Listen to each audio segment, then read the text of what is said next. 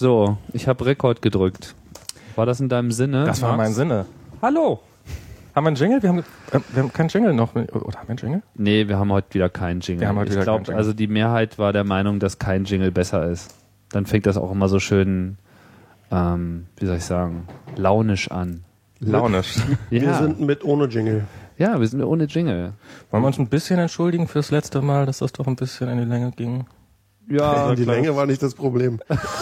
Aber ich denke, wir, wir sind auch ganz das reuig. skippen wir einfach. Ich bin ganz reuig. Auf jeden Fall. Ich auch ein bisschen. Ja.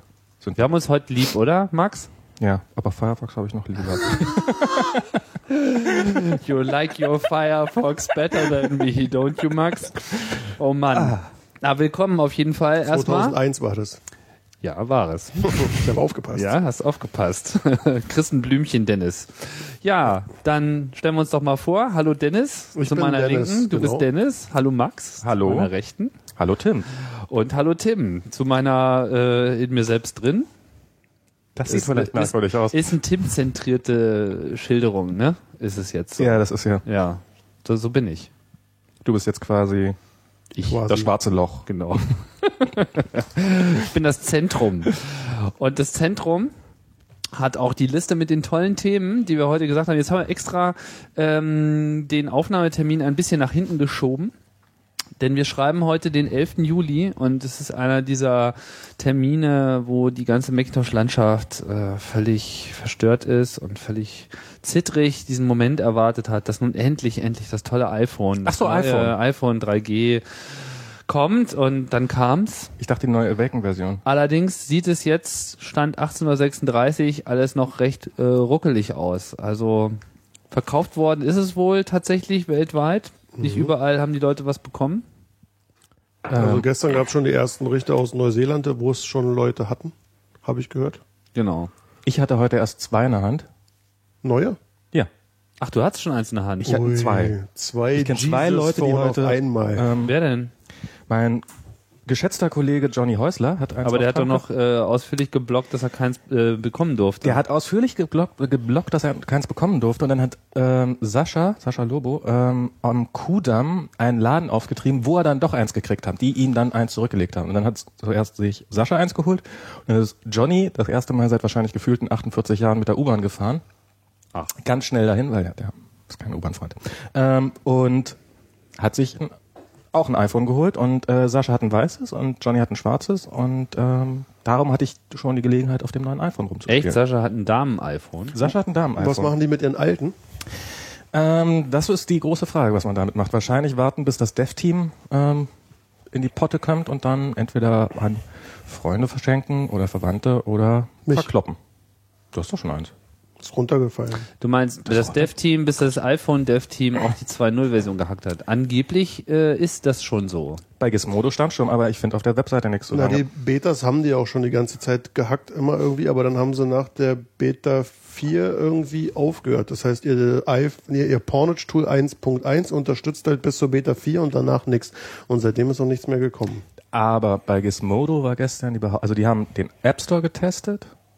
Ähm, der lief gestern schon.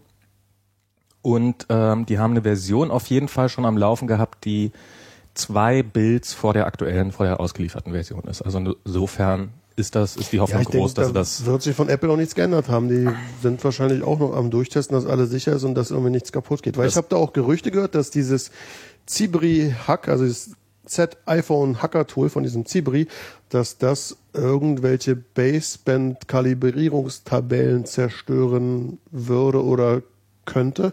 Und vielleicht sind die deswegen ein bisschen vorsichtiger.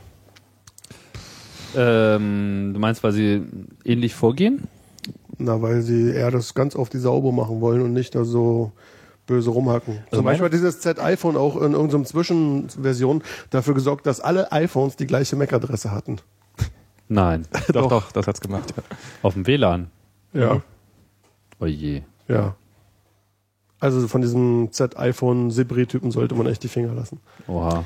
Okay. Aber vielleicht liegt es auch daran, dass sie es gar nicht so sicher haben wollen, sondern dass sie Blogartikel darüber schreiben, wie sie alle losrennen und neue iPhones kaufen wollen und wahrscheinlich gucken wollen, ob ihre Software auch auf dem neuen iPhone Also die läuft. alten iPhones sind auf jeden Fall jetzt hier äh, wahrscheinlich sehr gefragt, solange es so schwierig ist, ein neues iPhone überhaupt zu bekommen, ohne sich gleich einen Vertrag an die Backe zu kleben. Ich finde es ja erstaunlich, dass die Leute jetzt wirklich auf die Interessiert euch denn Äh, mein erster Eindruck überhaupt? Ja, oh ja, Entschuldigung. ja, äh, her damit. Also es ist ein Hauch dicker, aber wirklich nur ein Hauch. Wenn man es so auf den Tisch legt, dann sieht man es ein bisschen dicker. Ich glaube im Alltag überhaupt nicht. Ist das nicht so rund innen und wackelt das nicht, wenn es auf dem Tisch liegt? Es, nee, es liegt relativ stabil. Also man könnte es wahrscheinlich runterdrücken, aber der Schwerpunkt ist schon so, dass es vernünftig da liegt.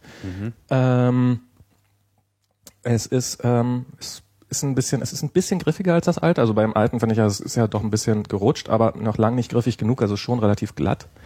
Was unglaublich viel besser ist, ist der Lautsprecher. Der ist viel, viel lauter, viel, viel klarer, wirklich um einiges besser. Haben sie auch großartig erzählt, ne? Ähm, Telefonqualität weiß ich noch nicht. Ähm, GPS war überraschend schnell, ähm, als ich es ausprobiert habe. Also im Wohnraum funktioniert es natürlich nicht, genauso wie jedes GPS-Gerät, aber ich bin kurz rausgegangen. Was heißt überraschend schnell? Ähm, der erste, also die, es, es fängt erstmal an, also das mir angezeigt hat, dass ich in Berlin bin. Ähm, das war so nach zehn Sekunden der Fall, würde ich sagen. Und die Das wusste er aber dann wahrscheinlich aus der Cell-Info und nicht unbedingt aus der GPS-Info. ähm, Wenn ich es richtig verstanden habe, ist es ja so, dass das iPhone Also alle drei verfügbaren Ja. Navigationsmittel zusammennimmt und immer Genau, aber es ist, es ist, ist schneller als die, also die, diese allererste Information war definitiv schneller da als, ähm, als ich bisher immer die Information hatte, da, wo ich bin mit meinem iPhone. Also bei dem ist es so, auf, auf Basis von WLAN, da sucht er, sucht er, sucht er, sucht er, sucht er und dann zeigt er mir irgendwann plötzlich weil Punkt bei an. der 1.1.4er Version macht er ja bei, erst beide Requests und rechnet dann aus, wo er ist. Und mit der neuen Version macht er erst diesen Cell-Request und zoomt dann schon mal rein und dann Genau, kommen erst genau, das, hat, das hat man deutlich gesehen, wie er dann so, also Langsam- zuerst hat er Berlin angezeigt, dann ging er weiter runter, Kreuzberg schon nah dran, also dass man auf jeden Fall schon die Straße erkennen konnte und eigentlich schon gute Informationen hatte, wo man ich ist, so um 100 Meter versetzt, würde ich mal schätzen, oder um 30, 40 Meter. Und dann in der dritten Stufe, und das hat vielleicht so 40, 50 Sekunden gedauert, dann spot on. Und also so richtig mit Hollywood-Dramatik. das, das, das war schon, das war Das war schon mit Auf welchem. Planeten sind wir? Erde. Genau so. Und dann immer weiter reingezoomt. Also ähm, schneller als ich, also schneller als ein N95 zum Beispiel, wobei beim N95 habe ich ja noch nie einen Fix hinbekommen, aber ähm, auch schneller als so die meisten GPS-Geräte, die ich kenne. Ich habe neulich so eine Horde von Nokia, ähm, naja, was darf ich jetzt sagen? Also Leuten, die viel mit Nokia-Telefonen zu tun haben, die meinten ja, dass das N95 ja sicher eigentlich ganz wunderbar verkaufen würde. Viele Millionen Mal, meinten sie. Das kann ich mir vorstellen. Konnte ich nicht so richtig überprüfen, habe ich jetzt erstmal so geschluckt. Waren aber ganz froh, dass irgendwie ein N95 angeblich in 30 Sekunden seinen Fix kriegt. Ich fand das ja eigentlich nicht so schnell. Vielleicht haben sie an der Software irgendwas verbessert. Also das, was ich Sie damals was hatte, verbessert. ganz am Anfang. Sie haben ja jetzt auch ja. AGPS. Also das, das, die Firmware habe ich nie, mit A- GPS habe ich nie gehabt. Ich habe eine relativ frühe Firmware gehabt.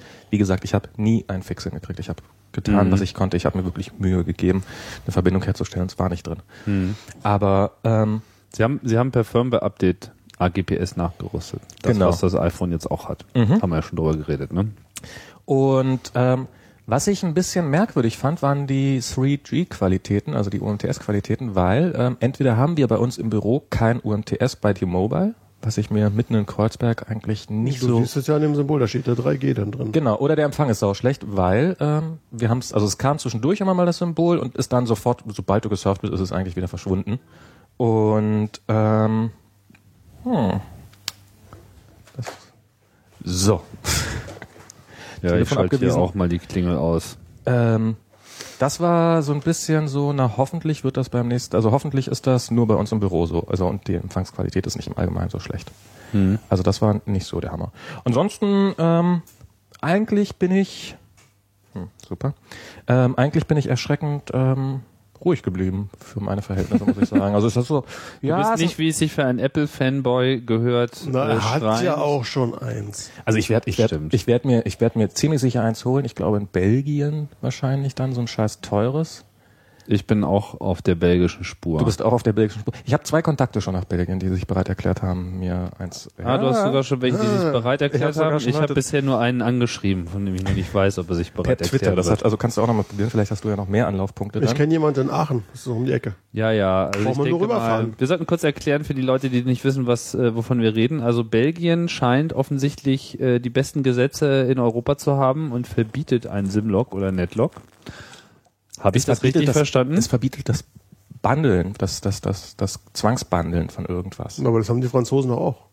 Bei den Franzosen ist es so, dass du es machen kannst, aber du musst zusätzlich noch ein Unlocked noch separat anbieten. Ja. Und in Belgien scheint, also nicht, dass ich jetzt mich mit der Materie innig vertraut hätte, aber das ist das, was ich aus diesen Pressreleases herausgelesen habe und vor allem aus der Reuters-Meldung dazu, dass das äh, sozusagen so zu sein hat. Und Mobistar hat sich also entschlossen, das Telefon quasi subventionsfrei anzubieten. Und ich schätze mal, hier sehen wir auch den wahren Preis des iPhones plus vielleicht noch ein bisschen äh, extra, äh, weil sie auch natürlich damit rechnen müssen, dass nun ganz Europa nach Belgien pilgert, um ihnen die Läden leer zu kaufen. Aber 500, jetzt muss ich da nochmal gucken, 615 für das große, inklusive Märchensteuer. Also für das große äh, Telefon. Und ähm, Dann gibt's demnächst, 525 für das kleine. Anstatt Butterfahrten gibt's dann iPhone-Fahrten nach Belgien. Naja, kann ich mir schon vorstellen. Ne? Definitiv. Das wird. Ähm, Aber ich meine, es ist ein iPhone 3G, es hat GPS, es ist ein vollwertiger iPod und es hat keinerlei Netlocks und es hat auch keinerlei Vertragsbindung. Das heißt, man kann es einfach in jedem Land, wo man es betreiben will, mit einem Tarif, der einem angemessen erscheint, äh, betreiben und da kann man echt eine Menge Geld sparen. Also ich habe meinen Tarif durchgerechnet, was ich zahlen würde jetzt mit diesen Telefontarifen von der äh, Telekom und ich muss sagen, es geht nicht. das ist ziemlich teuer, ja. Es ist einfach, also ich habe Also der 90-Euro-Tarif, der wäre, der wäre für mich, glaube ich, okay, aber ähm, das kostet halt 90 Euro im Kostet Monat. halt 90 Euro im Monat. Das ist schon echt eine Menge Holz. Und vor allem mit dieser blöden Kostenfalle, wenn man im Ausland ist. Und ich bin einfach häufig im europäischen Ausland und äh, Datentarife äh, im Ausland und Telefontarife im Ausland, erstmal sind die nicht wohl dokumentiert, was man überhaupt bezahlt, aber bei den Datentarifen weiß man es ja, da wird einfach, da werden einfach sinnlose Beträge genommen. Also in Spanien waren es, um jetzt mal ein bisschen auf O2 reinzuhauen, wir werden ja mal, wir wurden ja neulich kritisiert irgendwie in den Kommentaren, dass wir O2 zu sehr loben, ähm, um- auf O2 einzukloppen, 16 Cent pro Ki- 10 Kilobyte, das war sagenhaft. 16 Cent auf was? 10 Kilobyte, pro angefangene 10 Kilobyte. Ah ja, ja, das ist sowas ähnliches, was ich äh, in Österreich bezahlt Das ist, wenn habe. man 170 Euro habe ich für 10 Webseiten bezahlt. Habe ich da schon mal drüber rübergestunken? Ey, das ist wirklich furchtbar. Ich meine, das Schlimme ist, dass die äh, auch wenig dagegen tun können derzeit, weil sie sich ja alle gegenseitig blockieren. Sie haben einfach diese hohen Roaming, Data Roaming Tarife, die sie sich gegenseitig berechnen und deswegen können die gar nicht beliebig andere Tarife machen. Wahrscheinlich muss hier jemand mal von der EU kommen. Da machen wir da- andauernd zu jedem Sommer irgendwie dieses äh, SMS-Gebühren äh, europaweit senken und die Roaming-Gebühren auch, nur fruchtet das ja nicht immer so richtig.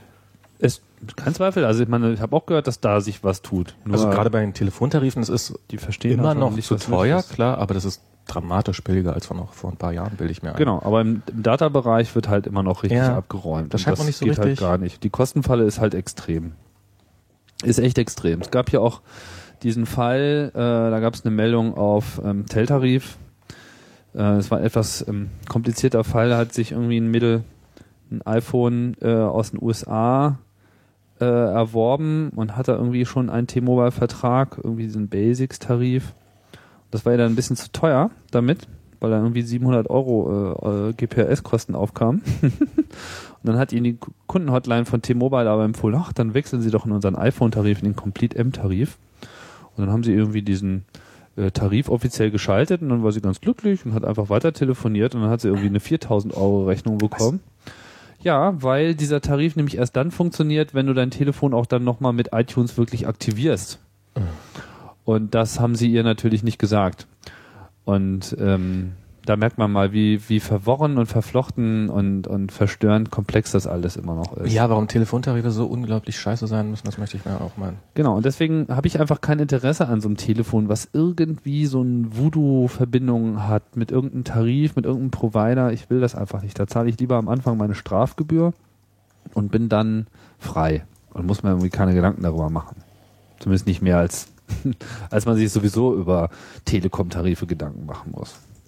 Aber gibt's denn noch irgendwas zu dem iPhone 3G zu sagen? Ähm, ich meine, Gimme, gimme, gimme. es hat GPS, es hat einen besseren Lautsprecher, das haben wir nun alle schon Na, man braucht jetzt tausendmal keinen gehört. Kopfhöreradapter mehr irgendwie, um normale Kopfhörer Das ist auch ein echtes Feature. Hm.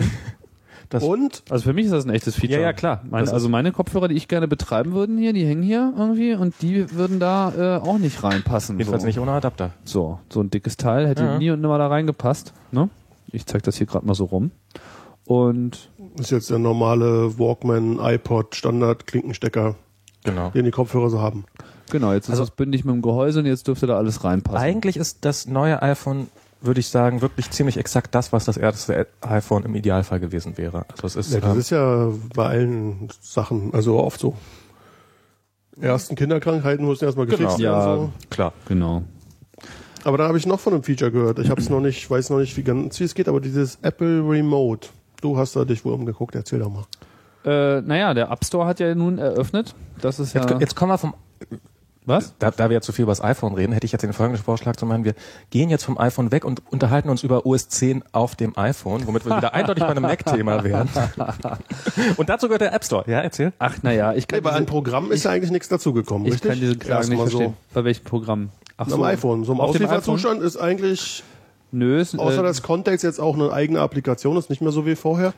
Naja, es kommen insofern jetzt viele Programme dazu, als dass in dem App Store halt so an die 150 äh, kostenlose Programme zum Runterladen sind. Und es sind einige Programme doch wesentlich verbessert. Also es Wie ist, viel Programm hast du gesagt? 150? 550. Ich habe die Wette sozusagen schon gewonnen. Freie. Ach so, aber insgesamt 550. Wir hatten ja gewettet, ne?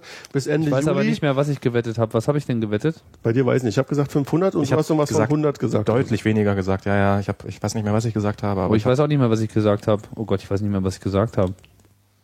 1000? Ich habe bestimmt 1000 gesagt, oder? Ja, Du kannst ja der Sendung nochmal anhören. Wobei ich habe mir dadurch Bis wann? Bis Ende Juni? Hm, Juli. Bis Ende Juli 1000? Weiß nicht, ob du es gesagt hast. Ich habe gesagt 500. Also wenn ich das gesagt habe, würde ich immer noch meinen, dass das hinhaut. Weil jetzt Ja, kommen die auch bam, bam, bam, kommt jetzt eins nach dem anderen. Und Das ich hoffe auch nur der äh, bessere Tools als irgendwie Tipp, irgendwie Berechner. Also Trinkgeldberechner-Programme siebenmal oder was. Also ist schon ist auch echt eine Menge Müll dabei. Aber ist klar, jeder will natürlich Ja. jetzt irgendwie Da ist jetzt viel obvious Zeug dabei. Trotzdem dürfte 550 Applikationen schon mal alles äh, übersteigen, was auf einer anderen Mobilplattform sinnvoll das direkt im also sagen wir so, wäre. ich habe ich hab mir ich habe mir vorhin einiges angeguckt, da ist sehr sehr sehr viel Schrott dabei. Also sind mh, da sind ein paar ganz nette Programme dabei. Also was ich immer hervorheben möchte, das war NetNewsWire auf dem iPhone, was mir sehr sehr gut gefallen hat. Der erste Sync dauert relativ lange, aber danach ist ein wirklich schickes Programm, was ich mir auf jeden Fall installieren werde. Hast du auch schon ausprobiert? Das habe ich vorhin ausprobiert. Okay, ja. Hm. Ähm, die diversen Twitter-Clients, also gerade Twitterific war eher enttäuschend, weil langsame Scrollgeschwindigkeit. Aber das hat auch so einen Usability-Preis äh, abgeräumt. Ähm, also, was ich gesehen habe, fand ich es eher, naja. Ähm, Okay. und also wirklich relativ langsam, musste sehr viel rumtippen, um irgendwo hinzukommen, also um irgendjemandem eine Direktnachricht zu schicken, das war relativ anstrengend. Ähm, dann gibt's so komplette Gaga-Applikationen wie zum Beispiel so eine äh, Warnlampe. Ich glaube, das gab's schon, das gab's schon für das gehackte iPhone, dass wenn man, also wenn man überfallen wird, dann soll man doch rasch sein iPhone aus der Tasche holen, soll dieses Programm starten, soll einmal aufs Display ditchen und dann macht und wenn man vorher die Lautstärke hochstellt. Was ist das Und- Telefon? Mhm. Oh, war ja. Und das ist die gesamte Applikation. Ach. Also das Es gibt auch Taschenlampen-Applikationen, die machen einfach das Display komplett weiß und komplett hell. Das gibt's Da ja gibt's schon drei Store? Stück davon. Das gibt's im App Store, ja. Das Das, gab's vorher auch schon. ja, aber das finde ich eine coole Anwendung. Das findest du. Also ich für für Palm gab's früher äh, eine Spiegelapplikation, die einfach das Display extrem dunkel gemacht hat, sodass man sich erkennen konnte im Display. das ist jetzt quasi die Ausfunktion beim iPhone, wenn das iPhone einfach aus ist. Aber es sind erstaunlich viele Spiele auch dabei. Hast du ein paar Spiele ausprobiert? Äh, Spiele habe ich nicht ausprobiert, weil es nicht mein iPhone war und weil die meisten Spiele doch Geld kosten. Ja. Ähm, und ich nicht auf fremder, fremder iTunes-Kosten äh, Also Johnny, einkaufen wollte. Johnny war geizig sozusagen und wollte kein hat, Spiel. hat Nö, ich hab Super jetzt- ich hab Ball gekauft. Ähm, ich nee, hab, also ich habe ich hab nichts gekauft, ich habe mir noch nichts äh, nichts gemacht, was man kaufen musste. Ich sag nicht, dass ich glaube nicht, dass der ich glaube, der wird dann auch ausprobieren, aber das soll er dann selber machen. Also, wenn ich da schon rumspielen kann mit dem Ding, ähm, dann Was doch. soll man auch kaufen? Es gibt ja kein Porno auf dem iPhone. es gibt ja kein Porno auf ja dem iPhone. Porno. Ja, aber es gibt so ein paar Programme, die ich doch sehr vermissen würde, gibt's nicht. Gibt's per Definition nicht. Also? Adblocker. Mein Adblocker zum Beispiel, der Werbung rausfiltert, so. was gerade über Hm. GPS relativ sinnvoll ist. Ähm, Audio-Scrubbler, der mit aufzeichnet, was ich so höre und ähm, das dann überträgt über die Luft ähm, und ähm, mein Last.fm-Profil aktualisiert und schärft. Mitlauscht, was du so hörst? Achso, was du für Musik hörst. Mhm. Ah. Also ja, genau, was ich für Musik höre. Mhm. Ich dachte jetzt was.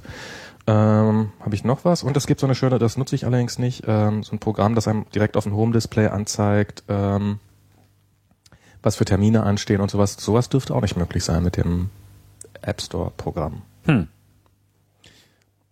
Der App Store. Der App Store. Ja, App Store präsentiert sich zumindest in iTunes ähm, so ähnlich wie halt sonst auch alles. Also man kauft jetzt einfach, so wie man vorher schon die Spiele für ein iPod gekauft hat, kauft man halt jetzt beliebige Applikationen.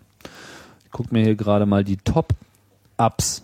Wie war das eigentlich früher Liste mit dem, an. Wie war das mit dem iPod? Äh, hab ich ich habe da nie ein Spiel für gekauft. Wenn man das gelöscht hat und nochmal holen wollte, kriegte man das dann? Oder? Angeblich ähm, kriegt man es jetzt wieder. Genau, jetzt, jetzt sagt er, Also das habe ich gelesen, dass dem jetzt so sei. Das war aber vorher nicht so. also es ist so, ich hab's, ich hab's gesehen.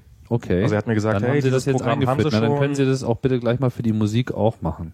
Auf Ja, jeden Fall. Eigentlich schon. Ja. Ne? Weil ich meine, Sie wissen alles, was man gekauft hat und schicken einem auch gerne mal, zeigen einem das auch gerne mal an. Aber, es ist einfach nochmal, ja, das verstehe ich überhaupt nicht, zumal Der- es ja nun eh alles gesichert ist. Also das ist wirklich Quatsch. Das ist übrigens ganz lustig, die Installation dieser Software, obwohl ähm, ist, ähm, es erscheint ein kleines Icon. Das Programm-Icon erscheint im Dashboard und äh, im Springboard und ähm, dann hat man so einen kleinen Ladebalken unten drin, der nach und nach voll wird. Und wenn es Also installi- gesehen, ja. installiert ist, dann ding, erscheint das Icon. Könnte noch ein bisschen hübscher animiert sein, aber ist schon echt ganz niedlich gemacht. Ja, weil manche Programme ja ziemlich lange zum Laden brauchen und dann kann man sein Telefon hinlegen und der macht dann in Ruhe und irgendwann ist da. Super Monkey Ball ist wohl auch Man kann auch weitermachen. mehrere Megabyte groß. Ich schaue hier gerade auf die Top äh, 100. Das ist vielleicht mal ganz erwähnenswert. Also auf jeden Fall erstaunlich viele Spiele in der Top 10. Also eigentlich besteht die Top 10 ausschließlich aus Spielen. Ist das die freie? ist das die meistverkauften Programme oder die meisten Programme überhaupt? Äh, hier steht gekauft. Das sind alles Programme, die was kosten, ja. Weil direkt auf dem Gerät gibt es die Unterscheidung zwischen meist geladene Programme und meist gekaufte Programme. Mhm. Und ähm, Warte mal, vielleicht gibt's die Liste hier auch. Ich habe hier nur gerade Top-Ups. Ah ja, genau, Top-Ups kostenlos gibt's auch. Aber vielleicht gehen wir mal kurz auf gekauft, weil das finde ich eigentlich gerade ganz interessant. Also Platz eins, wer hätte es anders gedacht, Super Monkey Ball, das ist ja nun wirklich auch gefeatured worden ohne Ende, aber Ja. es ist halt auch ein cooles Spiel. wobei es soll ziemlich schwer sein, habe ich Acht gehört. Euro. Geht Naja, eigentlich, oder? Will man auch erwarten, dass das Spiel schwer ist. Acht Euro ist einfach mal Nix. nix. Sind okay, acht wie Euro? oft runtergeladen? Das sehe ich hier leider im, äh, im iTunes nicht. Das sieht man im App Store, glaube ich, wird Weil- dann angezeigt, wie häufig das runtergeladen Ach, das habe wird. ich noch nicht geguckt. Gestern Schade, das wäre im natürlich schön. Irk, ich bin ja in so einem Channel immer, da haben die was berichtet, da war eine Stunde lang online der Laden und da haben die knappe 4000 Monkey Balls verkauft. Äh, also die letzte Zahl, die ich jetzt gesehen habe, war schon eher im fünfstelligen Bereich. Also ich glaube, ein gutes, wenn man, wenn man, wenn man ein schönes Programm schafft, für einen iTunes Store zu schreiben, dann hat man wahrscheinlich ausgesorgt. Also nicht ausgesorgt, aber dann kann man sich. Da kann man auf jeden Fall ordentlich Geld verdienen. Das ist ähm, definitiv so. Und ich glaube, das werden jetzt auch demnächst hier so einige Leute machen. Ich meine, schauen wir noch mal, was sich noch verkauft. Platz zwei ist Shoppinglist, die Einkaufsliste. 80 Cent. Also Platz drei ist dieses Band, das, äh, glaube ich, in dieser Keynote gefeatured wurde. Das habe ich aber übersprungen. Das hat mich nicht so interessiert. Band ist ganz lustig, das habe ich auf meinem iPhone drauf. Das gab's früher da kann man dann. Musik mit Da kann man- so Jam Sessions Das ist echt ein hübsches Programm. Da hat man alle möglichen Musikinstrumente, das ist echt ziemlich nett. Schlagzeug, äh, Piano, ähm, dann die üblichen Drum Machines und sowas, das ist echt ganz niedlich. Und hier Platz gibt's, vier ist Texas Hold'em. kann man immer gebrauchen. Poker. Poker. Na, was online funktioniert, das funktioniert halt auch offline. Online. Achso. Ja, vielleicht ist sogar, nee, das ist, äh, glaube ich, nur ein Spiel ohne Internet, äh, tralala. Ich glaube, wenn man, wenn man Wird aber nicht lange dauern, bis dann äh, auch solche Interfaces kommen für Online-Dienste, ne? Das wird dann aber wahrscheinlich auch nichts kosten, sondern das lassen sich wahrscheinlich die Hersteller dann sponsern sie das und machen das über die Umsätze Schach weg. wird noch kommen. Online-Schach. Du bist das unterwegs und dann, ah, mein Gegner hat wieder einen neuen Zug gemacht. Also ich finde ja lustig, auf Platz 29 und auf Platz 33 sind jeweils zwei Taschenlampen für 80 Cent, die nichts weiter machen, als das Display weiß zu schalten. Tja. Oh, schreibe ich auch. 70 Cent. Ja. Na, siehst du mal, das ist den Leuten was wert. Das ist nämlich immer wieder der Punkt. Gekauft wird, was convenient ist. So. Wenn es den Leuten, also das Shoppingliste, das überrascht mich überhaupt nicht. Also für mich wäre auch die totale Killer-Applikation wäre so ein Einkaufs-Supporting-Tool. Was aber echt sophisticated ist. Was aber von Mami von zu Hause noch remote schnell Sachen draufschieben können soll. Das wäre der Hammer. Mami? Klar. Wieso sagt Mami dir, was du einkaufen sollst? Mir nicht mehr. Aber Früher. Mami, so um Mami. die kleinen Kinder irgendwie fernzusteuern, meinst du? Klar. Die, ne, weil die Liste ist, es gibt keine fertigen Listen. Kann Ja, man Mami auswählen. weiß ja, was gekauft werden Oder wie auch immer, dass man remote von seinen Dass man- Kumpels, für die man meinst, einkauft, dass, dass die man noch sagen Mami- können, bring mal folgendes auch noch mit. dass, dass man Mami noch was auf die äh, Shoppingliste Oder so rum, kann. jemand anderem halt. Das wäre cool. Mahjong für 7,99. Ich würde äh, man was anderes cool finden. Und zwar mein Hauptproblem beim ähm, beim Einkaufen, also es gibt viele Probleme, aber ein Ding ist, man will Preisvergleiche machen. Und man will sozusagen in mehreren Läden einkaufen. Und ich möchte gerne eine Applikation haben, die nicht nur jetzt meine Liste, was ich einkaufe, hat, sondern die auch eine Produktdatenbank übers Web Und die dir gleich ausrechnet, wenn du in den Laden gehst, ist billiger oder wenn du in Ja, den ich möchte Laden jetzt sagen, gehst, ich möchte weniger laufen oder ich möchte weniger bezahlen. Ja. Und dass es mir dann auch gleich sagt, welcher Laden halt in meiner Nähe ist, da kann man halt mit GPS und so, weißt du, äh, kann auch sagen, ja. der kürzeste Weg, um das Produkt zu bekommen, was du haben willst und so, und dass man auch im Laden gleich die Barcodes scannen kann, die Preise dazu eintragen kann, was es hier kostet und so weiter. ja. Die sollen so einfach weiter. ihre Preise mal online abrufbar machen. Nee, ist, äh, häufig hast du ja auch sowas wie Barcodes nicht. Ich meine, wenn du jetzt irgendwo Petersilie kaufst oder Butter und so. Ähm, Die intern müssen ja auch irgendwas haben, die kaufen das ja auch alles ein. Die machen ja auch alles nur mit Computer, könnten sie eigentlich auch gerade ihre aktuellen Preise rausrücken. Was ich noch viel witziger finde eigentlich als die äh, bezahlten Programme sind ja die kostenlosen Programme und da ist die Taschenlampe auf Platz drei Kostenlos, heißt Aber es gibt einfach auch nur eine live. Taschenlampe Ach, für es gibt umsonst. Ja. kostenlose Taschenlampen. Es gibt eine kostenlose Taschenlampe und besonders schön sind da die Screenshot. Einfach zweimal weiße Fläche. Äh, Fläche. Großartig. Das heißt einfach Light und ist kostenlos und die anderen Ja. zahlen einfach dafür. Ja, die der anderen haben Screenshot dafür ist super. Es gibt, glaube ich, sogar zwei Screenshots. Ja, Ne? sind beide weiß. Beide weiß. Das ist ja cool. Was Also wie, wie gesagt, NetNewsWire ist auf jeden Fall, das war, ähm, also wenn man NetNewsWire auf dem Mac hat, schön Super synchronisieren. Bewertung auch, ne? Mit der Erklärung hier. Das sind die besten Screenshots, die ich je gesehen habe. Die, die, diese Web, das ist eigentlich schon, ach, von Erika Sadun ist das. Ähm, Ja, das also ist auf die jeden Fall. Entwicklerin von Turf. So Unofficial Apple Weblog, die auch. Ja, die ist auch iPhone-mäßig ganz aktiv. Mhm. Also, wir stellen fest, es bewegt sich hier eine Menge. Wir haben natürlich jetzt noch eine ganze Menge Apps, die vielleicht, naja, vielleicht ein bisschen sinnlos sind, aber die trotzdem irgendwas äh, tun und da kann auch jemand mit glücklich werden. Schadet ja nix. Aber vor allem, es ist da und es funktioniert und vor allem, es gibt auch richtige Programme. Zum Beispiel hat Omni äh, Group relativ schnell ihr Omnifocus gebracht, ihr Getting Things Done Tool für To-Do-Listen und Tralala-Verwaltung. Würde ich sofort kaufen. 15 Dollar und ist trotzdem auf Platz, ähm, Platz, ähm, Platz, ähm, Habe ich gehört, dass das, dass das. Location-basiert ist. Also dass das, dass, dass man sagen kann, ich bin jetzt gerade da und da, beziehungsweise mit der eingebauten Lokalisierung bin ich gerade da und da. Und Was wollte ich denn da an- machen? Dann kann man in die Location so einen Kontext machen. Das heißt, so, Genau. wa- was will ich zu Hause tun, was will ich im Laden tun, was will ich äh, im Büro machen. Das ist auch sehr klug. Und Ein virtuelles Bier mit dem Namen E-Bier, wie auf Deutsch geschrieben, für 2,39. Für den Preis kaufe ich ein echtes Bier. ja, aber dann hast du es nicht auf deinem iPhone. Oh, wie, sch ach, das, das, das kaufe ich aber wirklich. Guck dir das mal an. Das kippt so richtig weg, wenn ich das hier richtig sehe. Dass das mit dem Beschleunigungssensor, dass man das wirklich so leer trinken kann. Nein, das ist sozusagen das Bild, das Live-Bild von einem Bier, sodass man dann an seinem iPhone trinken kann. Nein. Oh Die Mann. spinnen alle. Aber ich meine, es könnte doch wirklich so sein, dass das mit 2,39. Beschleunigungssensor ist. 2,39 und das ist auch noch in der Top 15. Ja. Ja, weil jetzt Aber ich meine, in der Kneipe hast du damit einen schönen Gag. Also ich meine, das ist, das muss man wirklich sagen. Ja, siehst du mal, wofür die Leute alles Geld ausgeben. Also die 2,39 würde ich eher ausgeben als die 79 Cent für eine blöde Lampe. Wie auch immer. Also was mir ein ganz, äh, ganz heißer äh, Kandidat äh, zu sein scheint für kaufen, ist auch hier von den Coding Monkeys, der Circulator. Das ist einfach mal die Anwendung, die man haben will.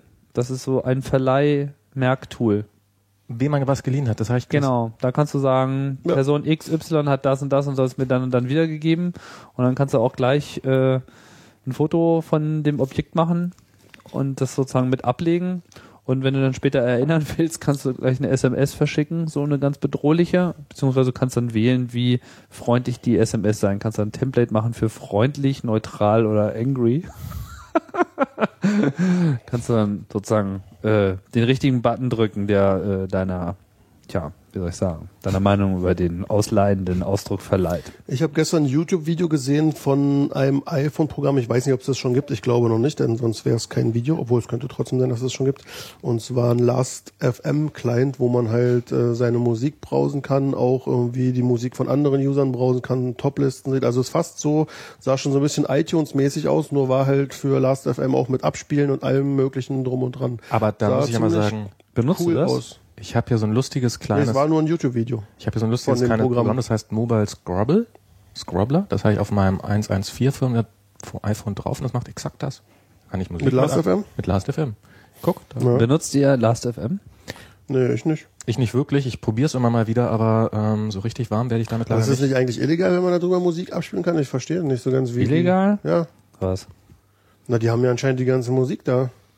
Wer jetzt Du musst, du musst ja. dann eigentlich einen Account bestellen, wenn du deine eigene Musik. Also das ist ja, das basiert ja darauf, dass du kannst zum Anfüttert werden, kannst du von deinen Freunden Musik hören und sowas.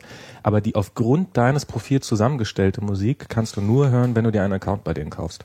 Und dafür gibst du Verstehe, Geld aus verstehe. und ähm, wie legal oder illegal das dann ist, weiß ich nicht, aber ähm, dafür bezahlt was und dafür müsste eigentlich auch was an die entsprechende Musikindustrie gehen. Ja, dafür gibt ich es demnächst einen Client und Nicht der war das, auch an, ziemlich, Indi auch an. Independence haben sie jetzt bekannt gegeben. Also Last.fm will auch Independence. Das ist auch ein lustiges Programm. machen. Crazy Mouse. Mouth. Da kann man sich so lustige Mundbilder übers Gesicht legen und kann damit Freunde erschrecken oder verarschen oder was auch immer. Was denn Okay. jetzt mit diesem Apple Remote, damit wir mal ein bisschen vorwärts kommen hier? Ja, ich habe es nicht ausprobieren können, wie du dir vorstellen kannst, als nicht iPhone und nicht iPod Touch äh, Besitzer. Ich Aber Also redest du äh, jetzt Word ist, es gibt jetzt eine Fernbedienung von Apple für iTunes auf dem Mac. Und Ist aber auch erst runterladbar, ne? Ist nicht dabei, sondern muss man erst über den App Store runterladen. genau. Das Das heißt, alle Zusatztools, die es jetzt von, auch von Apple geben wird, kommen per App Store für umsonst dann. Oder? Das wird Geld. sich zeigen, ob, de, ob dem Da so wird ist, aber das Aber ist sie hätten es ja auch Geld gleich draufpacken können. klar. Aber das Ding ist natürlich, diese Programme belegen auch Speicher. Wenn und so nicht viel alles Speicher täuscht- hast du halt nicht. Ne? Stimmt, und hat auch nicht jeder ein Apple TV. also wir wissen nicht genau, wie das da drauf gekommen ist. Also wir haben ja vorhin das erste Mal ein iPhone 3G angeschlossen und da war eigentlich noch nicht synchronisiert. Also die, die Adre das Adressbuch war noch leer. Aber was drauf war, war AIM, Twitterific und Remote. Also dieses Pro diese Programme. Die Ja. waren irgendwie kann sein, dass er die aus dem Backup irgendwie schon hergestellt hat. Das habe ich nicht mitbekommen. Aber kann auch sein, dass die einfach von vornherein quasi da drauf sind. Wenn man das Wie auf dem iPhone. auf dem iPhone, man's auf dem kauft. 3G, wenn man es kauft. Kurze Frage. Die Firmware, also der hat ja, ach so, nee, hat sich erledigt. Der hat ja ein 3G, okay. Genau. Und äh, was wir gestern gemacht haben, ist diese noch nicht offizielle Firmware, die kursierte. Also gab es ist ja, Ja, die ist nämlich 7 Megabyte größer. die ist nämlich etwas. Ach so, ja, das das ist ja natürlich, das ist natürlich mal. Da muss man nämlich aufpassen. Weil die von gestern heißt auch iPhone 1,2 und die offizielle, die heute rausgekommen ist, heißt iPhone Ja. 1,1 plus den hinten die Versionsnummer und so weiter. Aber die von gestern ist halt eben 7 Megabyte größer. Und nur eine andere Kombinierung kann ich mir eigentlich nicht so vorstellen, weil was soll denn da großartig anders sein? Irgendwas muss sich ja geändert haben, sonst wäre die Komprimierung ja gleich. Also keine Ahnung, auf jeden Fall die, die Firmware von gestern lief auf dem auf dem klassischen iPhone äh, wie eine 1. Ja. Ähm, war war ähm, der App Store lief, es funktionierte alles. Ähm, was, was sehr angenehm ist übrigens, äh, neue Programme gibt's noch nicht, aber die, die da sind, haben sich ein bisschen gebessert, was beim Safari-Browser unglaublich ist. Der ist wirklich viel, viel, viel, viel schneller geworden. Also was zumindest was JavaScript-Ausführung, Geschwindigkeit. ja, klar, der hat da haben wahrscheinlich wir ja jetzt den drüber, Squirrelfish schon mit drin. Da haben wir ja drüber geredet. Ich habe, ähm, Meinst du? ich glaube, der hat den schon drinne. Ziemlich sicher Ist sogar. das nicht einfach nur das 3.1-Update? Weil das, äh, also die haben ja auch den alten schon schneller gemacht. Das Aber ich glaube, die, die, ist- der Squirrelfish ist, glaube ich, noch zu Beta. Meinst du? Meine ich. Weiß ich nicht, aber sie haben ja schon bei dem 3.1 äh, erheblich an Speed zugelegt, dadurch, dass sie den alten JavaScript-Interpreter Also ich weiß es nicht, das müssen wir noch, das Also vielleicht wenn mal rausfinden. das so ist, ist es aber auch ein gutes Zeichen, weil dann heißt, dass es dann noch, schneller viel werden schneller könnte. geht. Genau. Das ist gut vorstellbar. Muss man halt natürlich sehen, wie das dann auf dem Arm performt, aber ich bin da eigentlich auch sehr zuversichtlich. Das haben wir, haben wir ja schon ausführlich drüber gesprochen. Na gut, ich meine, wir können jetzt hier lange durch ähm, Stimmt, das die App ist erst Store-Liste. einen Monat alt. Also Ja, ich glaube, das ist noch zu früh. Wir können jetzt hier lange darüber äh, mutmaßen. Ich weiß nicht, nochmal kurz zu diesem Remote, dem Ja. ich nicht unterbrechen. Also, was ich entscheidend finde, ist, das ist halt nicht nur für iTunes eine Fernbedienung, sondern halt auch für Apple TV. ja. Das macht natürlich ähm, schon ganz gut Sinn. Ah, ich dachte, es ist nur für Apple TV. Es ist Nein. also auch für iTunes. Auch für iTunes. Du kannst das mit iTunes verbinden. kannst du dein iTunes fernsteuern. Na, Im Ähm. Prinzip holen sie jetzt das nach, was irgendwie Soling-Clicker schon vor drei, vier Jahren gemacht hat. Da habe ich ja schon mit meinem Sony Ericsson Ja. alles schön ferngesteuert und hatte Albumcover auf meinem Telefon sichtbar und so weiter. Hervorragendes Tool eigentlich. Lange Zeit allerdings nicht mehr aktualisiert worden, von daher ein bisschen in Vergessenheit geraten. Nicht schlecht. Und jetzt hat äh, Apple im Prinzip das auch fürs iPhone Ich hoffe, es läuft auch mit fremden, fremden Shares in meinem iTunes, weil ich habe ja mein iTunes verwaltet ja mein mein M Multi-DAAPD. Da kommt ja meine Musik her. Und ich hoffe, das kann der auch. Dann wäre richtig schick. Das wäre interessant zu Werde ich wissen. wahrscheinlich dann bei der nächsten Sendung wissen, wenn dann bis dahin die iPhone-Dev-Jungs mal aus Tasche gekommen sind. Ich hoffe, das wird Mhm. heute noch was. Also ich, langsam wäre ich mal ungeduldig. Ich klick schon die ganze Zeit.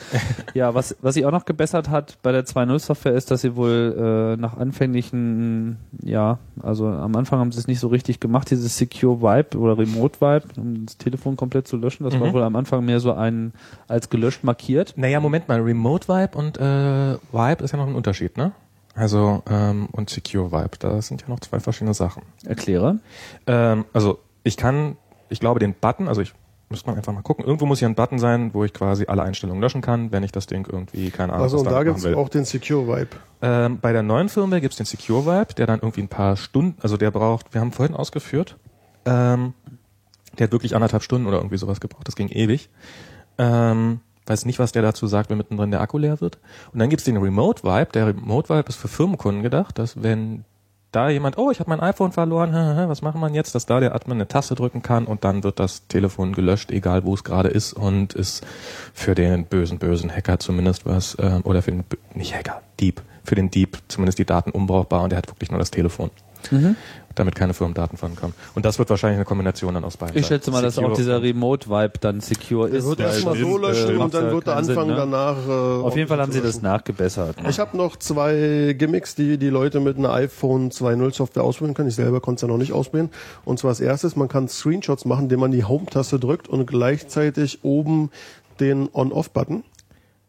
Es gibt, Habe ich gelesen? es gibt für, für gehackte iPhones gibt's ein, Ins ein Installer-Skript, mit dem man die eingebaute Screenshot-Funktion aktiviert, die man noch äh, mit äh, Home-Button drücken und äh, einmal den und einmal den laut äh, den den Klingelton an Klingelton aus Button drücken. Ich glaube, der war's, ist es auch. Oder jetzt. so rum? Nee, nee, jetzt ist jetzt ist glaube ich wirklich hier es oben oben? diese Lock-Taste. Ist egal, ja? testet Okay. einfach aus, Home-Button und, und, und einen anderen Button und dann müsste ein Screenshot So viele entstehen. sind's ja nicht. Bei iPhone Blitz 2.0. kurz, ne? Und das Genau. zweite, was mich schon immer genervt hat, ist, wenn man äh, mit der 1er Software, wenn man äh, surft zum Beispiel oder in der Liste ganz unten ist, aber im Safari macht sich am besten bemerkbar, du bist ganz unten und du willst eigentlich in die Eingabeleiste, du musst ganz umständlich wieder nach oben scrollen und dafür kann man in der iPhone 2.0 Software oben in die Statusleiste klicken und dann scrollt er automatisch bis ganz nach oben Aber bei durch. Safari geht das auch so.